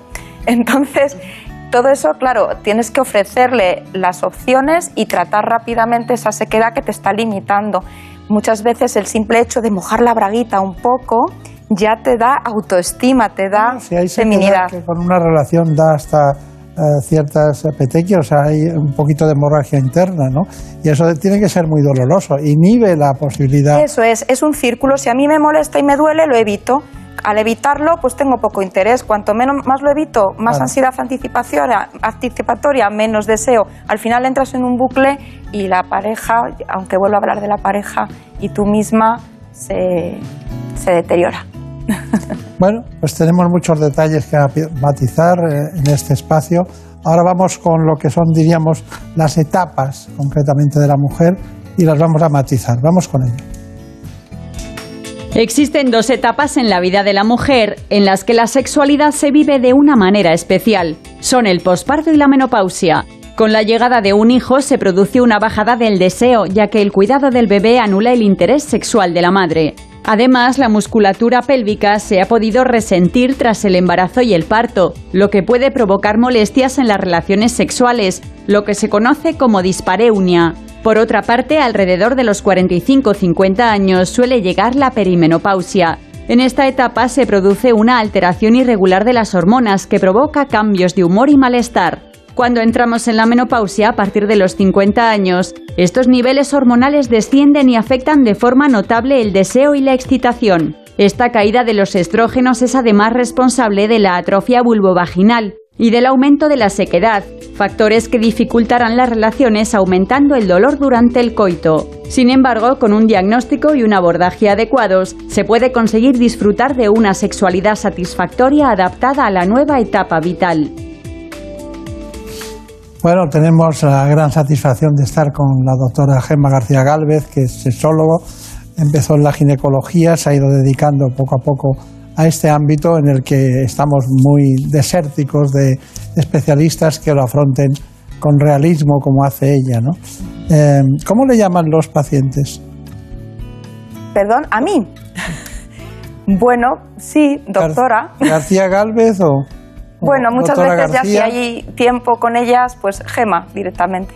Sí, sí. No sé por qué había pensado eso, pero bueno. Pero bueno, no, porque la proximidad la, la- es una especialización que necesita eh, la parte de, de la connivencia entre los dos, ¿no? La Así es. complicidad, ¿no? En todos los sentidos. Bueno, eh, pues resulta que Elena Fernández Puyol fue a su departamento. Y bueno, hacía falta ver lo que pensaban ustedes con una fisioterapeuta.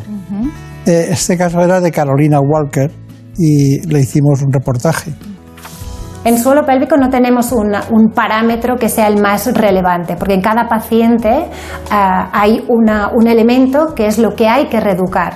Los ejercicios que utilizamos para suelo pélvico tienen que ser con una visión funcional, ¿vale? Porque lo que buscamos es integrar ah, una estructura que es una unidad, que es el suelo pélvico y el abdomen, con el fin de eh, dar un sostén eh, a los órganos pélvicos y también cerrar los esfínteres. Entonces, eh, esa va a ser nuestra base. Entonces, los ejercicios en un inicio van a ir pues, más de control de estas dos estructuras, abdomen y suelo pélvico, y luego el trabajo va a consistir en integrarlo en diferentes cadenas musculares, con movimientos, eh, y progresivamente ir adaptándolo a las situaciones en donde la mujer, por ejemplo, tiene pérdidas.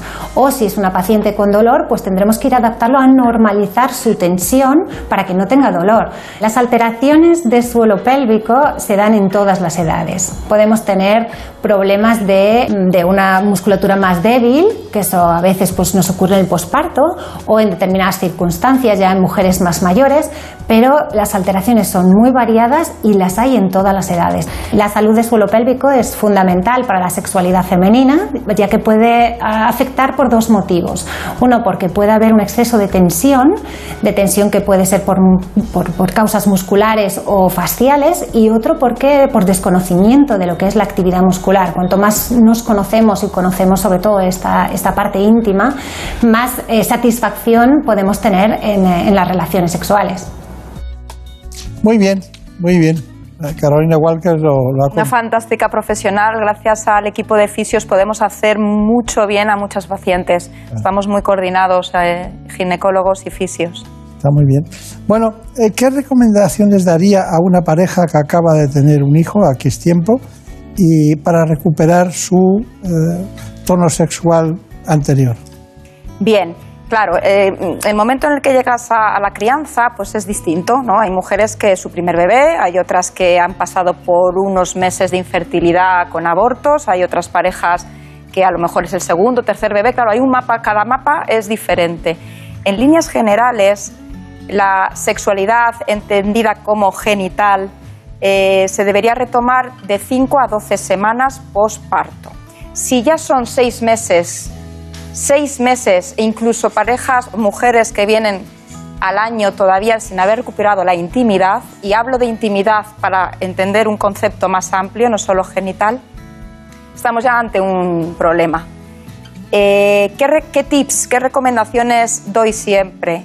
La importancia de eh, reconstruir una sexualidad adaptada al momento. ¿Y qué momento estamos viviendo? Un momento donde ha, ha habido un daño genital. Si yo tengo un esguince, lo inmovilizo, lo recupero poco a poco. Si he tenido un daño genital, una episiotomía o un parto complicado, tendré que rehabilitarlo poco a poco para darle su tiempo. Mientras que rehabilito mi zona pélvica y voy desensibilizándola, no tengo que estar cruzado de brazos, hay más sexualidad, lo que llamamos la sexualidad amable. Desgenitalizo el encuentro, descoito y centro el encuentro y recupero el cuerpo, los sentidos, los placeres de otra manera, masturbación, lo que sea. Pero la intimidad hay que retomarla. Eh, ahí es donde está el, el dilema, que estamos educados a que en el momento en que yo me acerco a ti o tú te acercas a mí, va a haber algo genital al final, va a haber penetración. Claro, la mujer se retrae, no estoy preparada, no es el momento. Luego también mensajes importantísimos, eh, la autoimagen, cómo nos cambia el pecho, el sobrepeso, no nos vemos eróticas, no nos vemos, no nos gustamos ni nos sentimos deseadas. Hay un cúmulo ahí, más la habilidad emocional del momento, la lactancia, el mal dormir. Hay tantísimo cóctel que hay que ir colocando y la importancia de la comunicación, de que el otro entienda por qué yo le rechazo o no deseo tener relaciones de momento, a lo mejor no estoy preparada, o él. Muchas veces ellos también tienen su... Hablo en pareja hetero, ¿eh? pero puede ser de otro modelo. Bien, lo cuenta muy bien.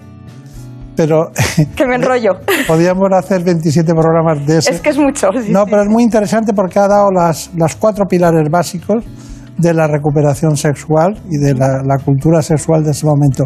Pero claro, mm, eh, se exige una cultura personal de cada uno, porque eh, eh, no solo mete la pata él, sino ella en todos los sentidos. Hay que ver que eso es otra personalidad, otro ser humano, ha cambiado todo, todos sus... Incluso hay mujeres que dicen que, que no piensan igual, que están de otra manera, ¿no? Hay se- que colocarse. y hay un tercero. En fin, de todas maneras, esto no es un obstáculo, es la, la ocupación de un espacio por un ser humano maravilloso que es un hijo, pero ahora está ocupado por un cáncer. La salud sexual de las pacientes oncológicas se ve afectada desde el momento mismo del diagnóstico, debido a la ansiedad y síntomas depresivos que aparecen desde este momento tan delicado y permanecen en mayor o menor medida durante toda la enfermedad. Más adelante, los tratamientos antitumorales suelen producir unos efectos secundarios, disminución del deseo, sequedad vaginal, que provocan molestias o incluso dolor en las relaciones. Pero además, en las mujeres con cáncer de mama que se someten a una operación para extirpar el pecho o parte de él, el trauma es mucho mayor, ya que al tratarse de una parte fundamental de la feminidad, tienen que enfrentarse también a la pérdida de autoestima que conlleva. Para ayudar a aceptar la nueva imagen corporal y mejorar la salud sexual de las pacientes, suele ser necesaria atención psicológica experta y en algunas ocasiones incluso medicamentos. Está muy bien, está muy bien, pero ¿cómo afecta un cáncer y cómo se recupera la actividad sexual cuando hemos pasado esa fase de, de primero la noticia, segundo la operación o la quimio o la radioterapia, lo que sea, y después viene eh, la vuelta a la normalidad, ¿no? ¿Cómo se recupera la sexualidad? Estas conversaciones las he tenido con compañeros de oncología, porque hacemos sinergia con oncología. No puedo entender, me decía esta compañera, después de un año, los llamamos supervivientes sanos, que a lo mejor es un término que no es coloquialmente bonito. Es decir, tú ya estás curada, tú ya has pasado eh, por la operación, la quimio, y ya, y ya- estás en vigilancia, en seguimiento, ya estás curada, y no retoman la vida íntima. Entonces, ¿qué está ocurriendo ahí? Nosotros abogamos por el consejo sexual precoz. Desde que tienes la noticia, claro, la mama, el pecho es algo de tu intimidad, de tu feminidad, de tu erótica, muy ligado a ti, a tu cuerpo. Entonces, desde el minuto uno que hay un diagnóstico, ver, igual que se les manda a fisio, a psicólogo, incluso asesoramiento para el tema del pelo, la estética, consejo sexual precoz. Acompañamiento, a ver, ¿en qué momento te está pillando esta noticia vital? ¿Tienes hijos, no tienes hijos, tienes pareja, no tienes pareja? Para acompañarla Claro. y que normalice la, ¿De dónde venías? Para ver dónde, dónde tienes que ir. Así evitamos que luego se cronifique la conducta evitativa, que decimos, claro. actitud erotofóbica. Es el término. Erotofóbica. Me da la impresión de que, de que, que no hay, hay muy poca erotofobia en torno a su consulta. ¿eh? Todo el mundo debe ir allí para que le solucionen el problema. Gema García Galvez nos tiene que contar cuál es su conclusión de todo lo que hemos hablado. Porque cada, cada palabra que ella ha dicho es, era un, libro, un libro abierto. Muchas gracias.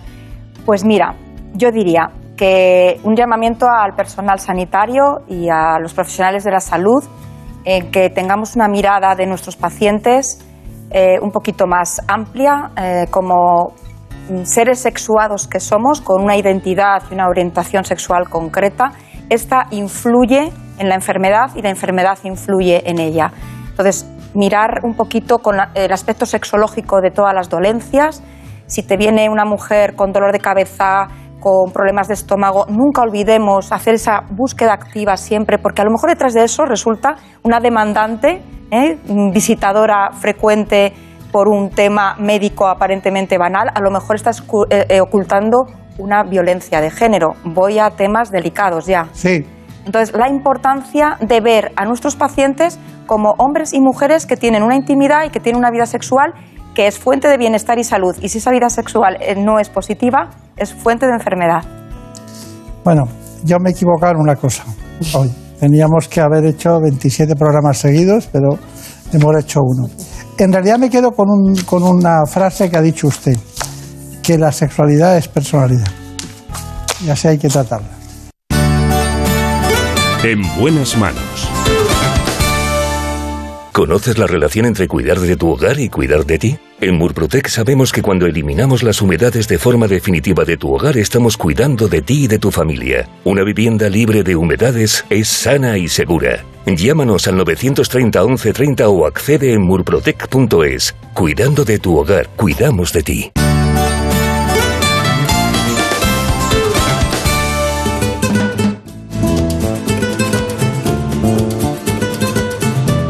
Ha llegado el momento de conocer lo que publican nuestros compañeros de La Razón en ese suplemento de A tu Salud. Saludos desde La Razón. Al hilo de la noticia de la semana contamos cuáles son las consecuencias sanitarias que puede acarrear el hecho de quitarnos la mascarilla en interiores. Aunque se trata de una medida muy buena a nivel psicológico, los expertos nos alertan de que implicará el repunte de nuevas enfermedades que habían quedado relegadas durante estos dos años de pandemia. Es el caso, por ejemplo, de la gripe, de la bronquiolitis, la tosferina, la varicela o la gastroenteritis. Además, contamos por qué los médicos aconsejan que las personas mayores o más vulnerables con patologías previas o con un sistema inmune debilitado mantengan el uso de las mascarillas en interiores o ante grandes afluencias de gente.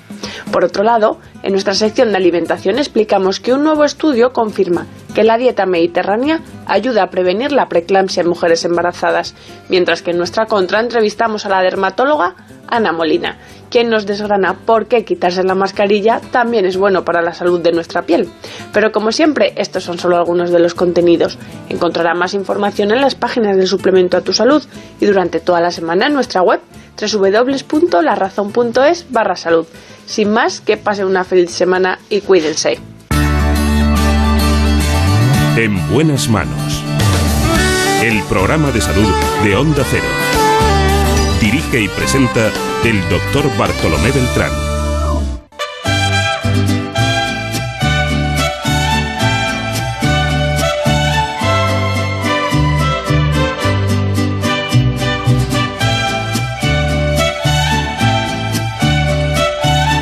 Sin abandonar este asunto de la salud sexual de la mujer, vamos con uno de los grandes problemas del hombre. Se trata de la próstata. Nos acompaña hoy el doctor Javier Romero Otero, que es urólogo del HM Hospitales y del Rock Clinic.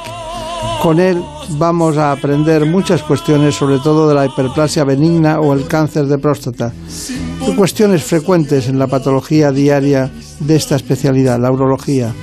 Así que sin más dilación vamos a escuchar su informe. En buenas manos. La próstata es una glándula masculina del tamaño de una nuez situada debajo de la vejiga y atravesada por la uretra. Su función principal es producir el líquido seminal que transporta a los espermatozoides durante la eyaculación. Entre los posibles trastornos de esta glándula están la prostatitis, una inflamación que puede estar asociada o no a una infección bacteriana.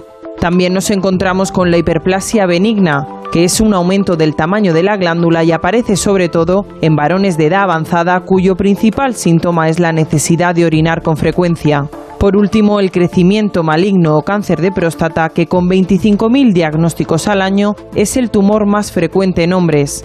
La noticia positiva es que sus posibilidades de curación aumentan hasta un 90% si se detecta a tiempo, y es que en sus fases iniciales es posible aplicar tratamientos poco agresivos para el paciente que mantienen su calidad de vida y minimizan los efectos secundarios.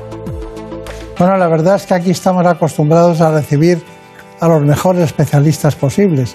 Si ustedes conocen alguno que tenga un interés especial, estamos abiertos a cualquier cuestión. Pero hoy está con nosotros en este espacio, claro, el doctor Javier Romero, director del Departamento de Urología de HM Hospitales en Madrid, hospitales universitarios, como es el de Montepríncipe, Puerta del Sur y también San Chinarro. Y como no, es director, director médico de Rock Clinic aquí en Madrid.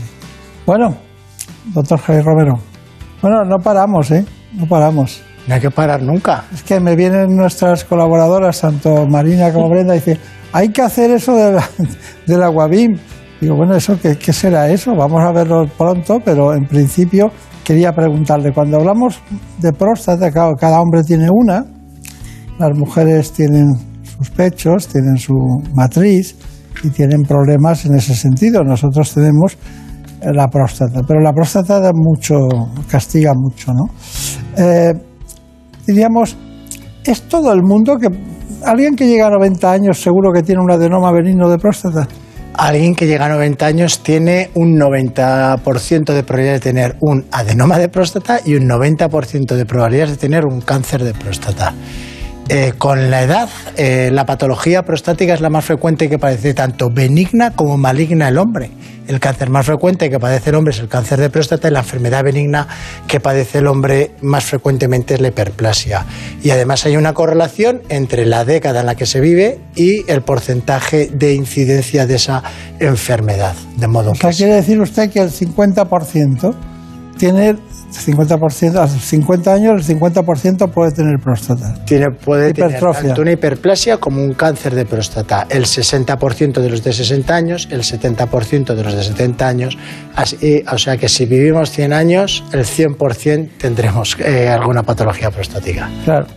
¿Y qué síntomas deberían alertar al hombre cuando eh, debe acudir a, una, a un especialista como usted en cualquier lugar de España? Las revisiones prostáticas se deberían iniciar antes eh, de que tengamos eh, síntomas de alarma. Se debería empezar a ir al urólogo eh, a partir de los 45 años, incluso antes si se tiene antecedentes de tener algún familiar de primer grado con un cáncer de próstata. Y se debería ir asintomático, sin sintomatología, y hacemos una revisión prostática para ver cuál es la salud y cuál es el estado de esa próstata. Lo que ocurre es que la gente, mientras uno se encuentra bien, tendemos a no ir al médico eh, las mujeres van más que el hombre al médico y el hombre curiosamente tiene más enfermedades y fallece antes que las mujeres. De modo que eh, cuando un hombre suele ir al médico es cuando empieza a tener problemas para orinar. Eh, ¿Qué son problemas para orinar? Pues por secundario la hiperplasia benigna prostatal, crecimiento de la glándula, el chorro de salida de la orina es flojito, le cuesta a uno empezar a orinar, tiene que ir frecuentemente a orinar, tengo que ir por la noche a orinar, me entra mucha urgencia cuando tengo ganas de, de vaciar mi vejiga y voy independiente de tener un, servicio donde poder eh, hacerlo cuando me vengan las ganas, de modo que eso suele ser la mayoría de los casos de pacientes que vienen con sintomatología prostática. Bueno, y usted eh, eh, cuando recibe llamadas en su móvil, que siempre está estallando, por lo menos en el rato que estamos juntos siempre suena. Para desgracia mía. Pero cada cuánto, bueno, y en beneficio de los pacientes, claro. Para, ¿Cuántas veces eh, suena como consecuencia de próstata? ¿Qué porcentaje? En la actividad de un urólogo, eh, la próstata ocupa realmente, de un urólogo general, en torno al 70-75% de su tiempo.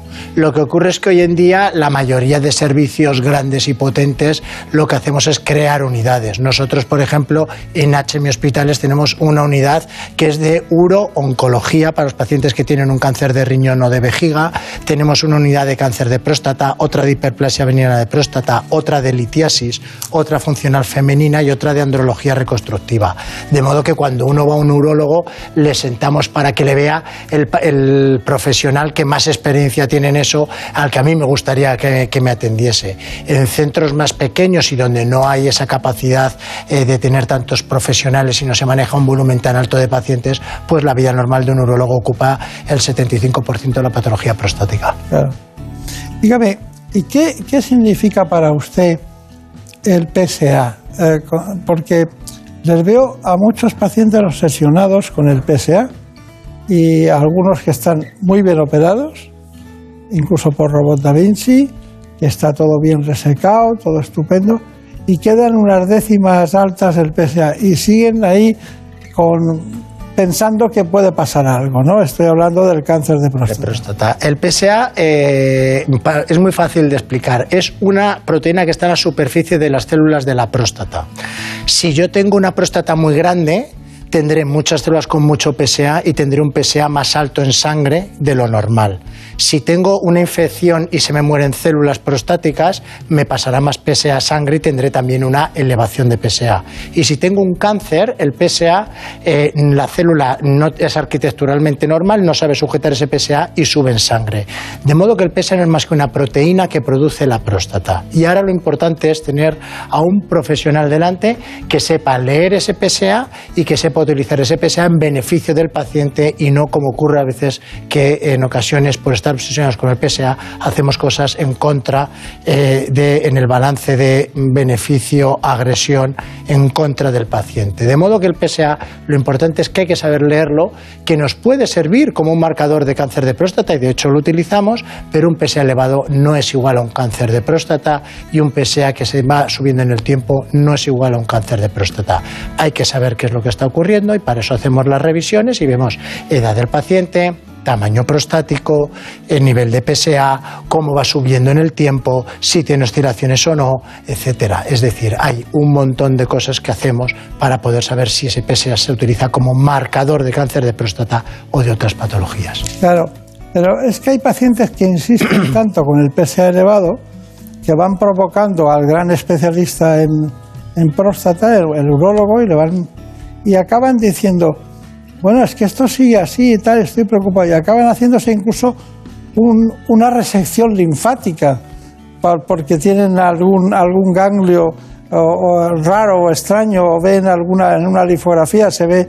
Entonces dicen, y acaban haciendo una que además les disminuye la capacidad de defensa posterior y además les provoca incluso eh, en el, tema de las piernas acaban con edemas y problemas. ¿Usted ha visto casos de ese tipo? Bueno, nosotros hemos operado recidivas ganglionares, como está uh, usted comentando, eh, pero siempre en el escenario de que hemos tratado a un paciente con un cáncer de próstata. Ese paciente, eh, cuando a una persona le estirpamos la próstata por cáncer, quitamos toda la próstata, tiene una ventaja sobre otras técnicas terapéuticas, que es que el PSA se va a cero. Y debe ser cero, indetectable, porque no hay próstata. Si el PSA ahí empieza a subir, sí que hay que preocuparse. Entonces hacemos un PET, eh, un PET TAC para detectar si hay actividad en algún otro sitio y si únicamente hay en las cadenas ganglionares. Hoy en día hacemos una cirugía de rescate quitando esas cadenas ganglionares.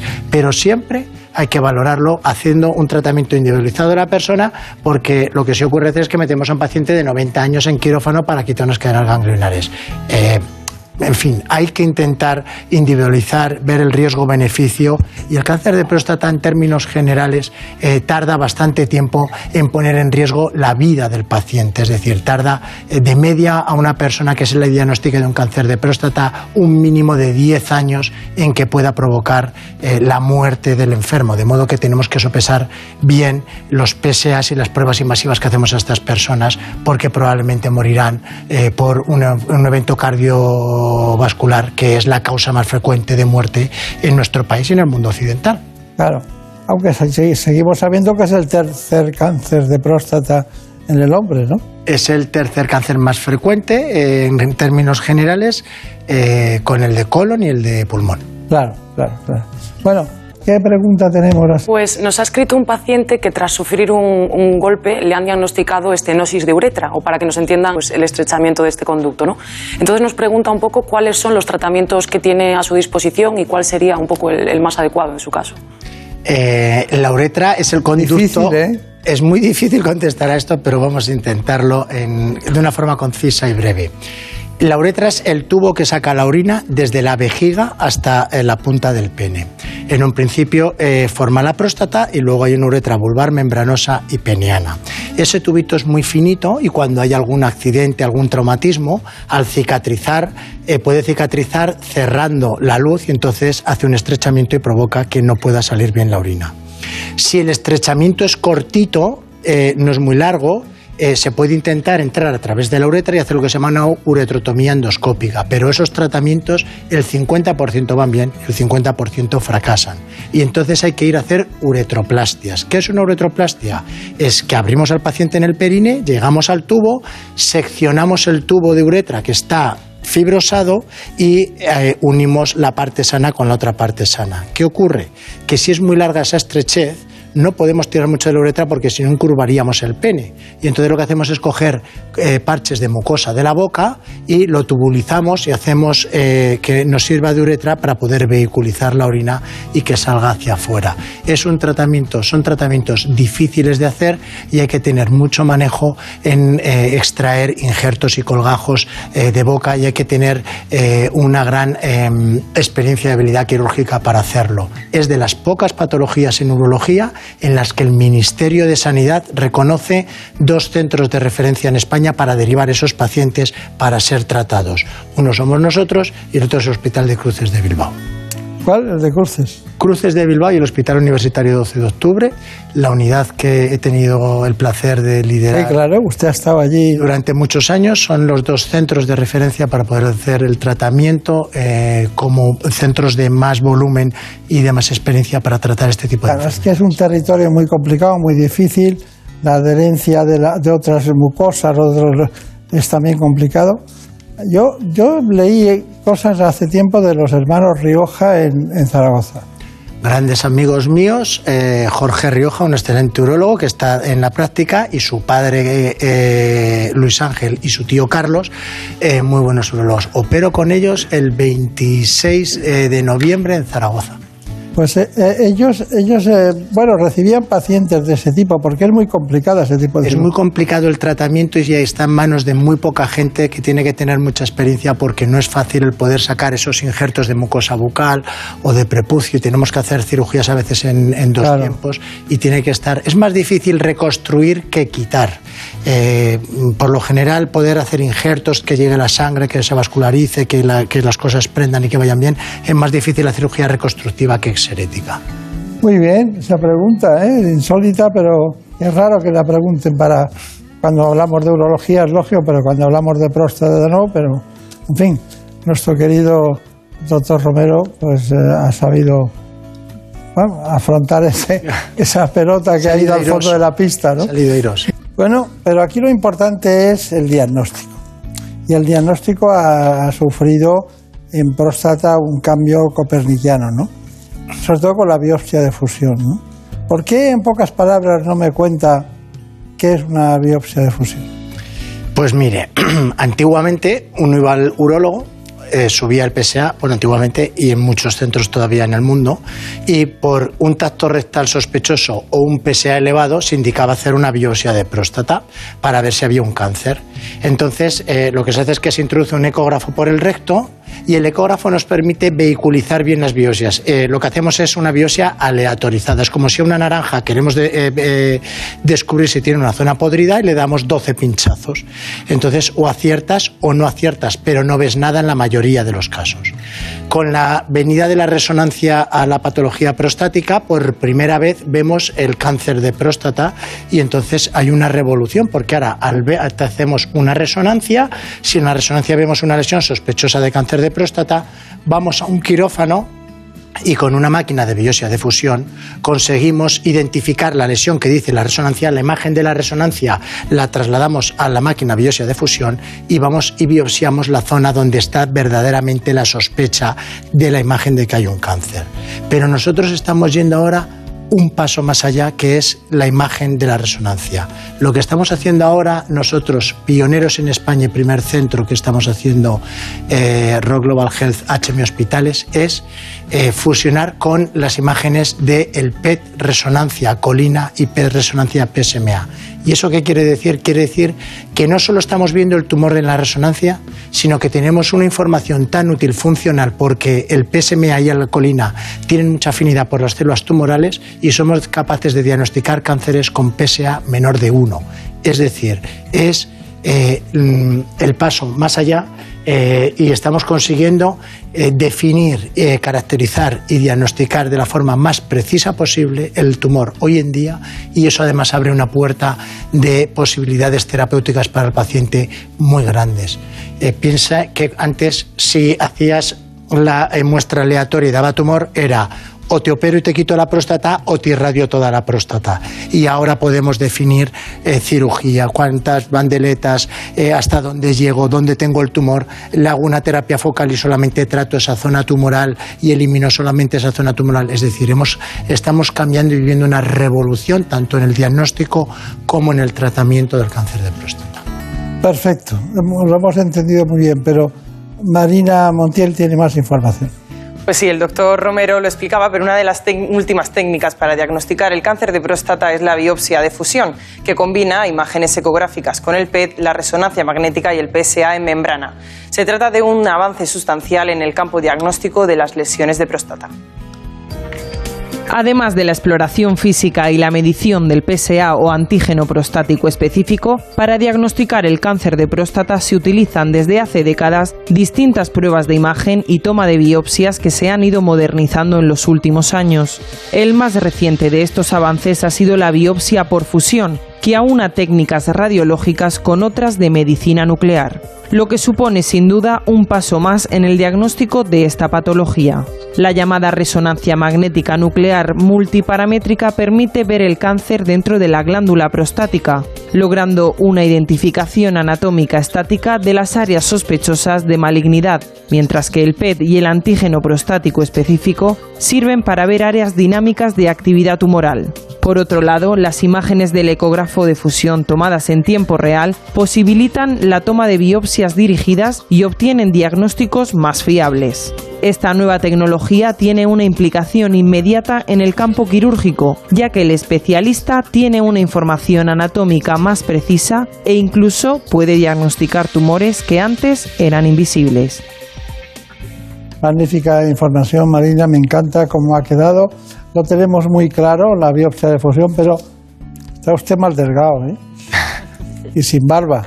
Y me quité la barba porque me lo pidió mi mujer y mi hija. Y eso es sagrado. Eso, es muy fuerte. eso es sagrado. Para alguien que echa a su hijo de, de, casa porque no es del Madrid es muy fuerte. Eso también lo he hecho. bueno, dígame, hay una, una, cosa que es la hiperplasia benigna de próstata, que lo hemos dicho profusamente. Pero de repente usted me dice, ahora tenemos el aguabim, el aguabim. Y, y, Marina estuvo con el aguabim como loca, el aguabim, ¿cómo que puede ser que un chorro de agua? De, porque aquí la ventaja del, del Da Vinci ha sido, primero, no hay incontinencia urinaria, en un porcentaje altísimo, el más alto que se da, y tampoco hay disfunción eréctil. Efectivamente. Pero el aguabim también tiene sus ventajas, ¿no? Eh, el Da Vinci nos sirve para hacer prostatectomías radicales por cáncer de próstata y quitamos toda la próstata con las vesículas seminales. Cuando hay un agrandamiento prostático, lo que hay que quitar es el centro de la próstata, que es el adenoma, que es lo que obstruye. Y ahí es donde ahora llega el Aquabim, que usted está diciendo muy bien, que es el primer sistema robotizado con un chorro de agua para quitar el adenoma y eh, los resultados que estamos teniendo son muy buenos. hemos incorporado por primera vez a un centro en España y y, nada, estamos muy satisfechos de ello. Está bien. Bueno, todavía no tendrán muchísima experiencia, están cogiendo experiencia, ¿no? Estamos cogiendo experiencia como hemos hecho con tantas cosas. Cuando en el año 2007 empezamos a hacer cirugía con láser de Holm y nucleaciones, eh, no teníamos experiencia, ahora llevamos 3.000 eh, casos operados y ahora este año es por primera vez cuando las guías europeas de urología dicen que es el gol estándar del tratamiento de hiperplasia. Entonces las cosas llevan un tiempo.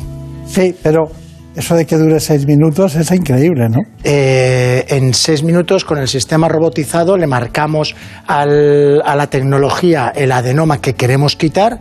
El chorro de agua se utiliza para cortar diamantes, porque tiene mucha fuerza. Entonces, en seis minutos quita todo el tejido dermatoso que nosotros le marcamos al, robot y la verdad es que eh, no solo eh, alivia eh, la función urinaria para que uno orine mejor, sino que además está preservando la eyaculación, que es el primer tratamiento que existe en la historia que de, de hiperplasia de próstata que preserva la eyaculación.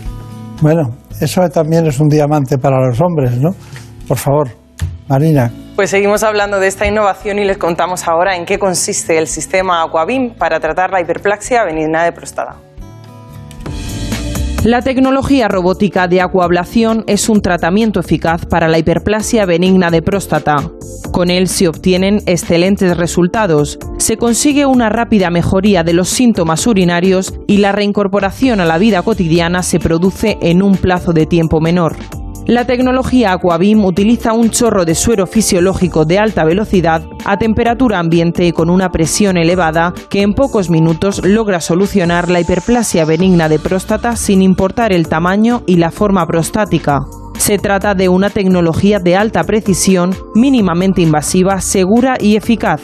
Gracias a esta nueva tecnología, el 100% de los pacientes consiguen mantener la función eréctil y el 99% no sufren incontinencia.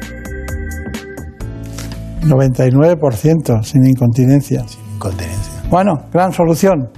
Aguabim. Gran solución Aquabim, desarrollado por el MIT y por primera vez disponemos de esa tecnología en España, en HM Hospitales y en Rock Global Health. Sí, Espero que no, vuelva el mes que viene con alguna innovación. Eh, pues ya sabe usted que le he dicho que traemos grandes novedades tecnológicas en HM Hospitales. Vamos a traer eh, nueva cirugía robótica, lo más puntero del mundo eh, apuesta personal de la familia Barca, de Juana Barca y de todo el equipo técnico.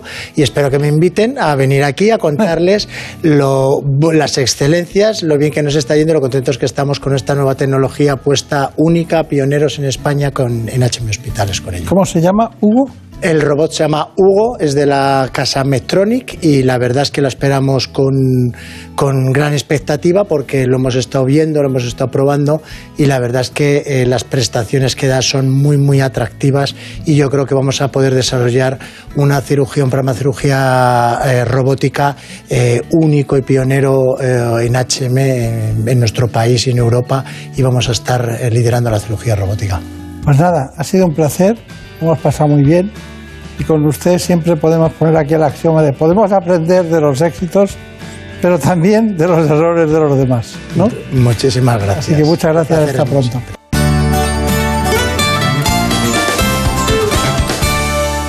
Por un beso tuyo, contigo me voy. No me lo pregunto, contigo me voy. Que se me fue del alma, contigo me voy.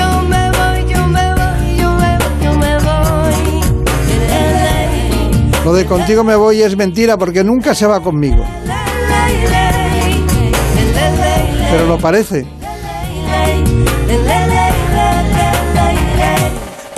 Espero que todos ustedes tengan con quien ir y compartir la vida.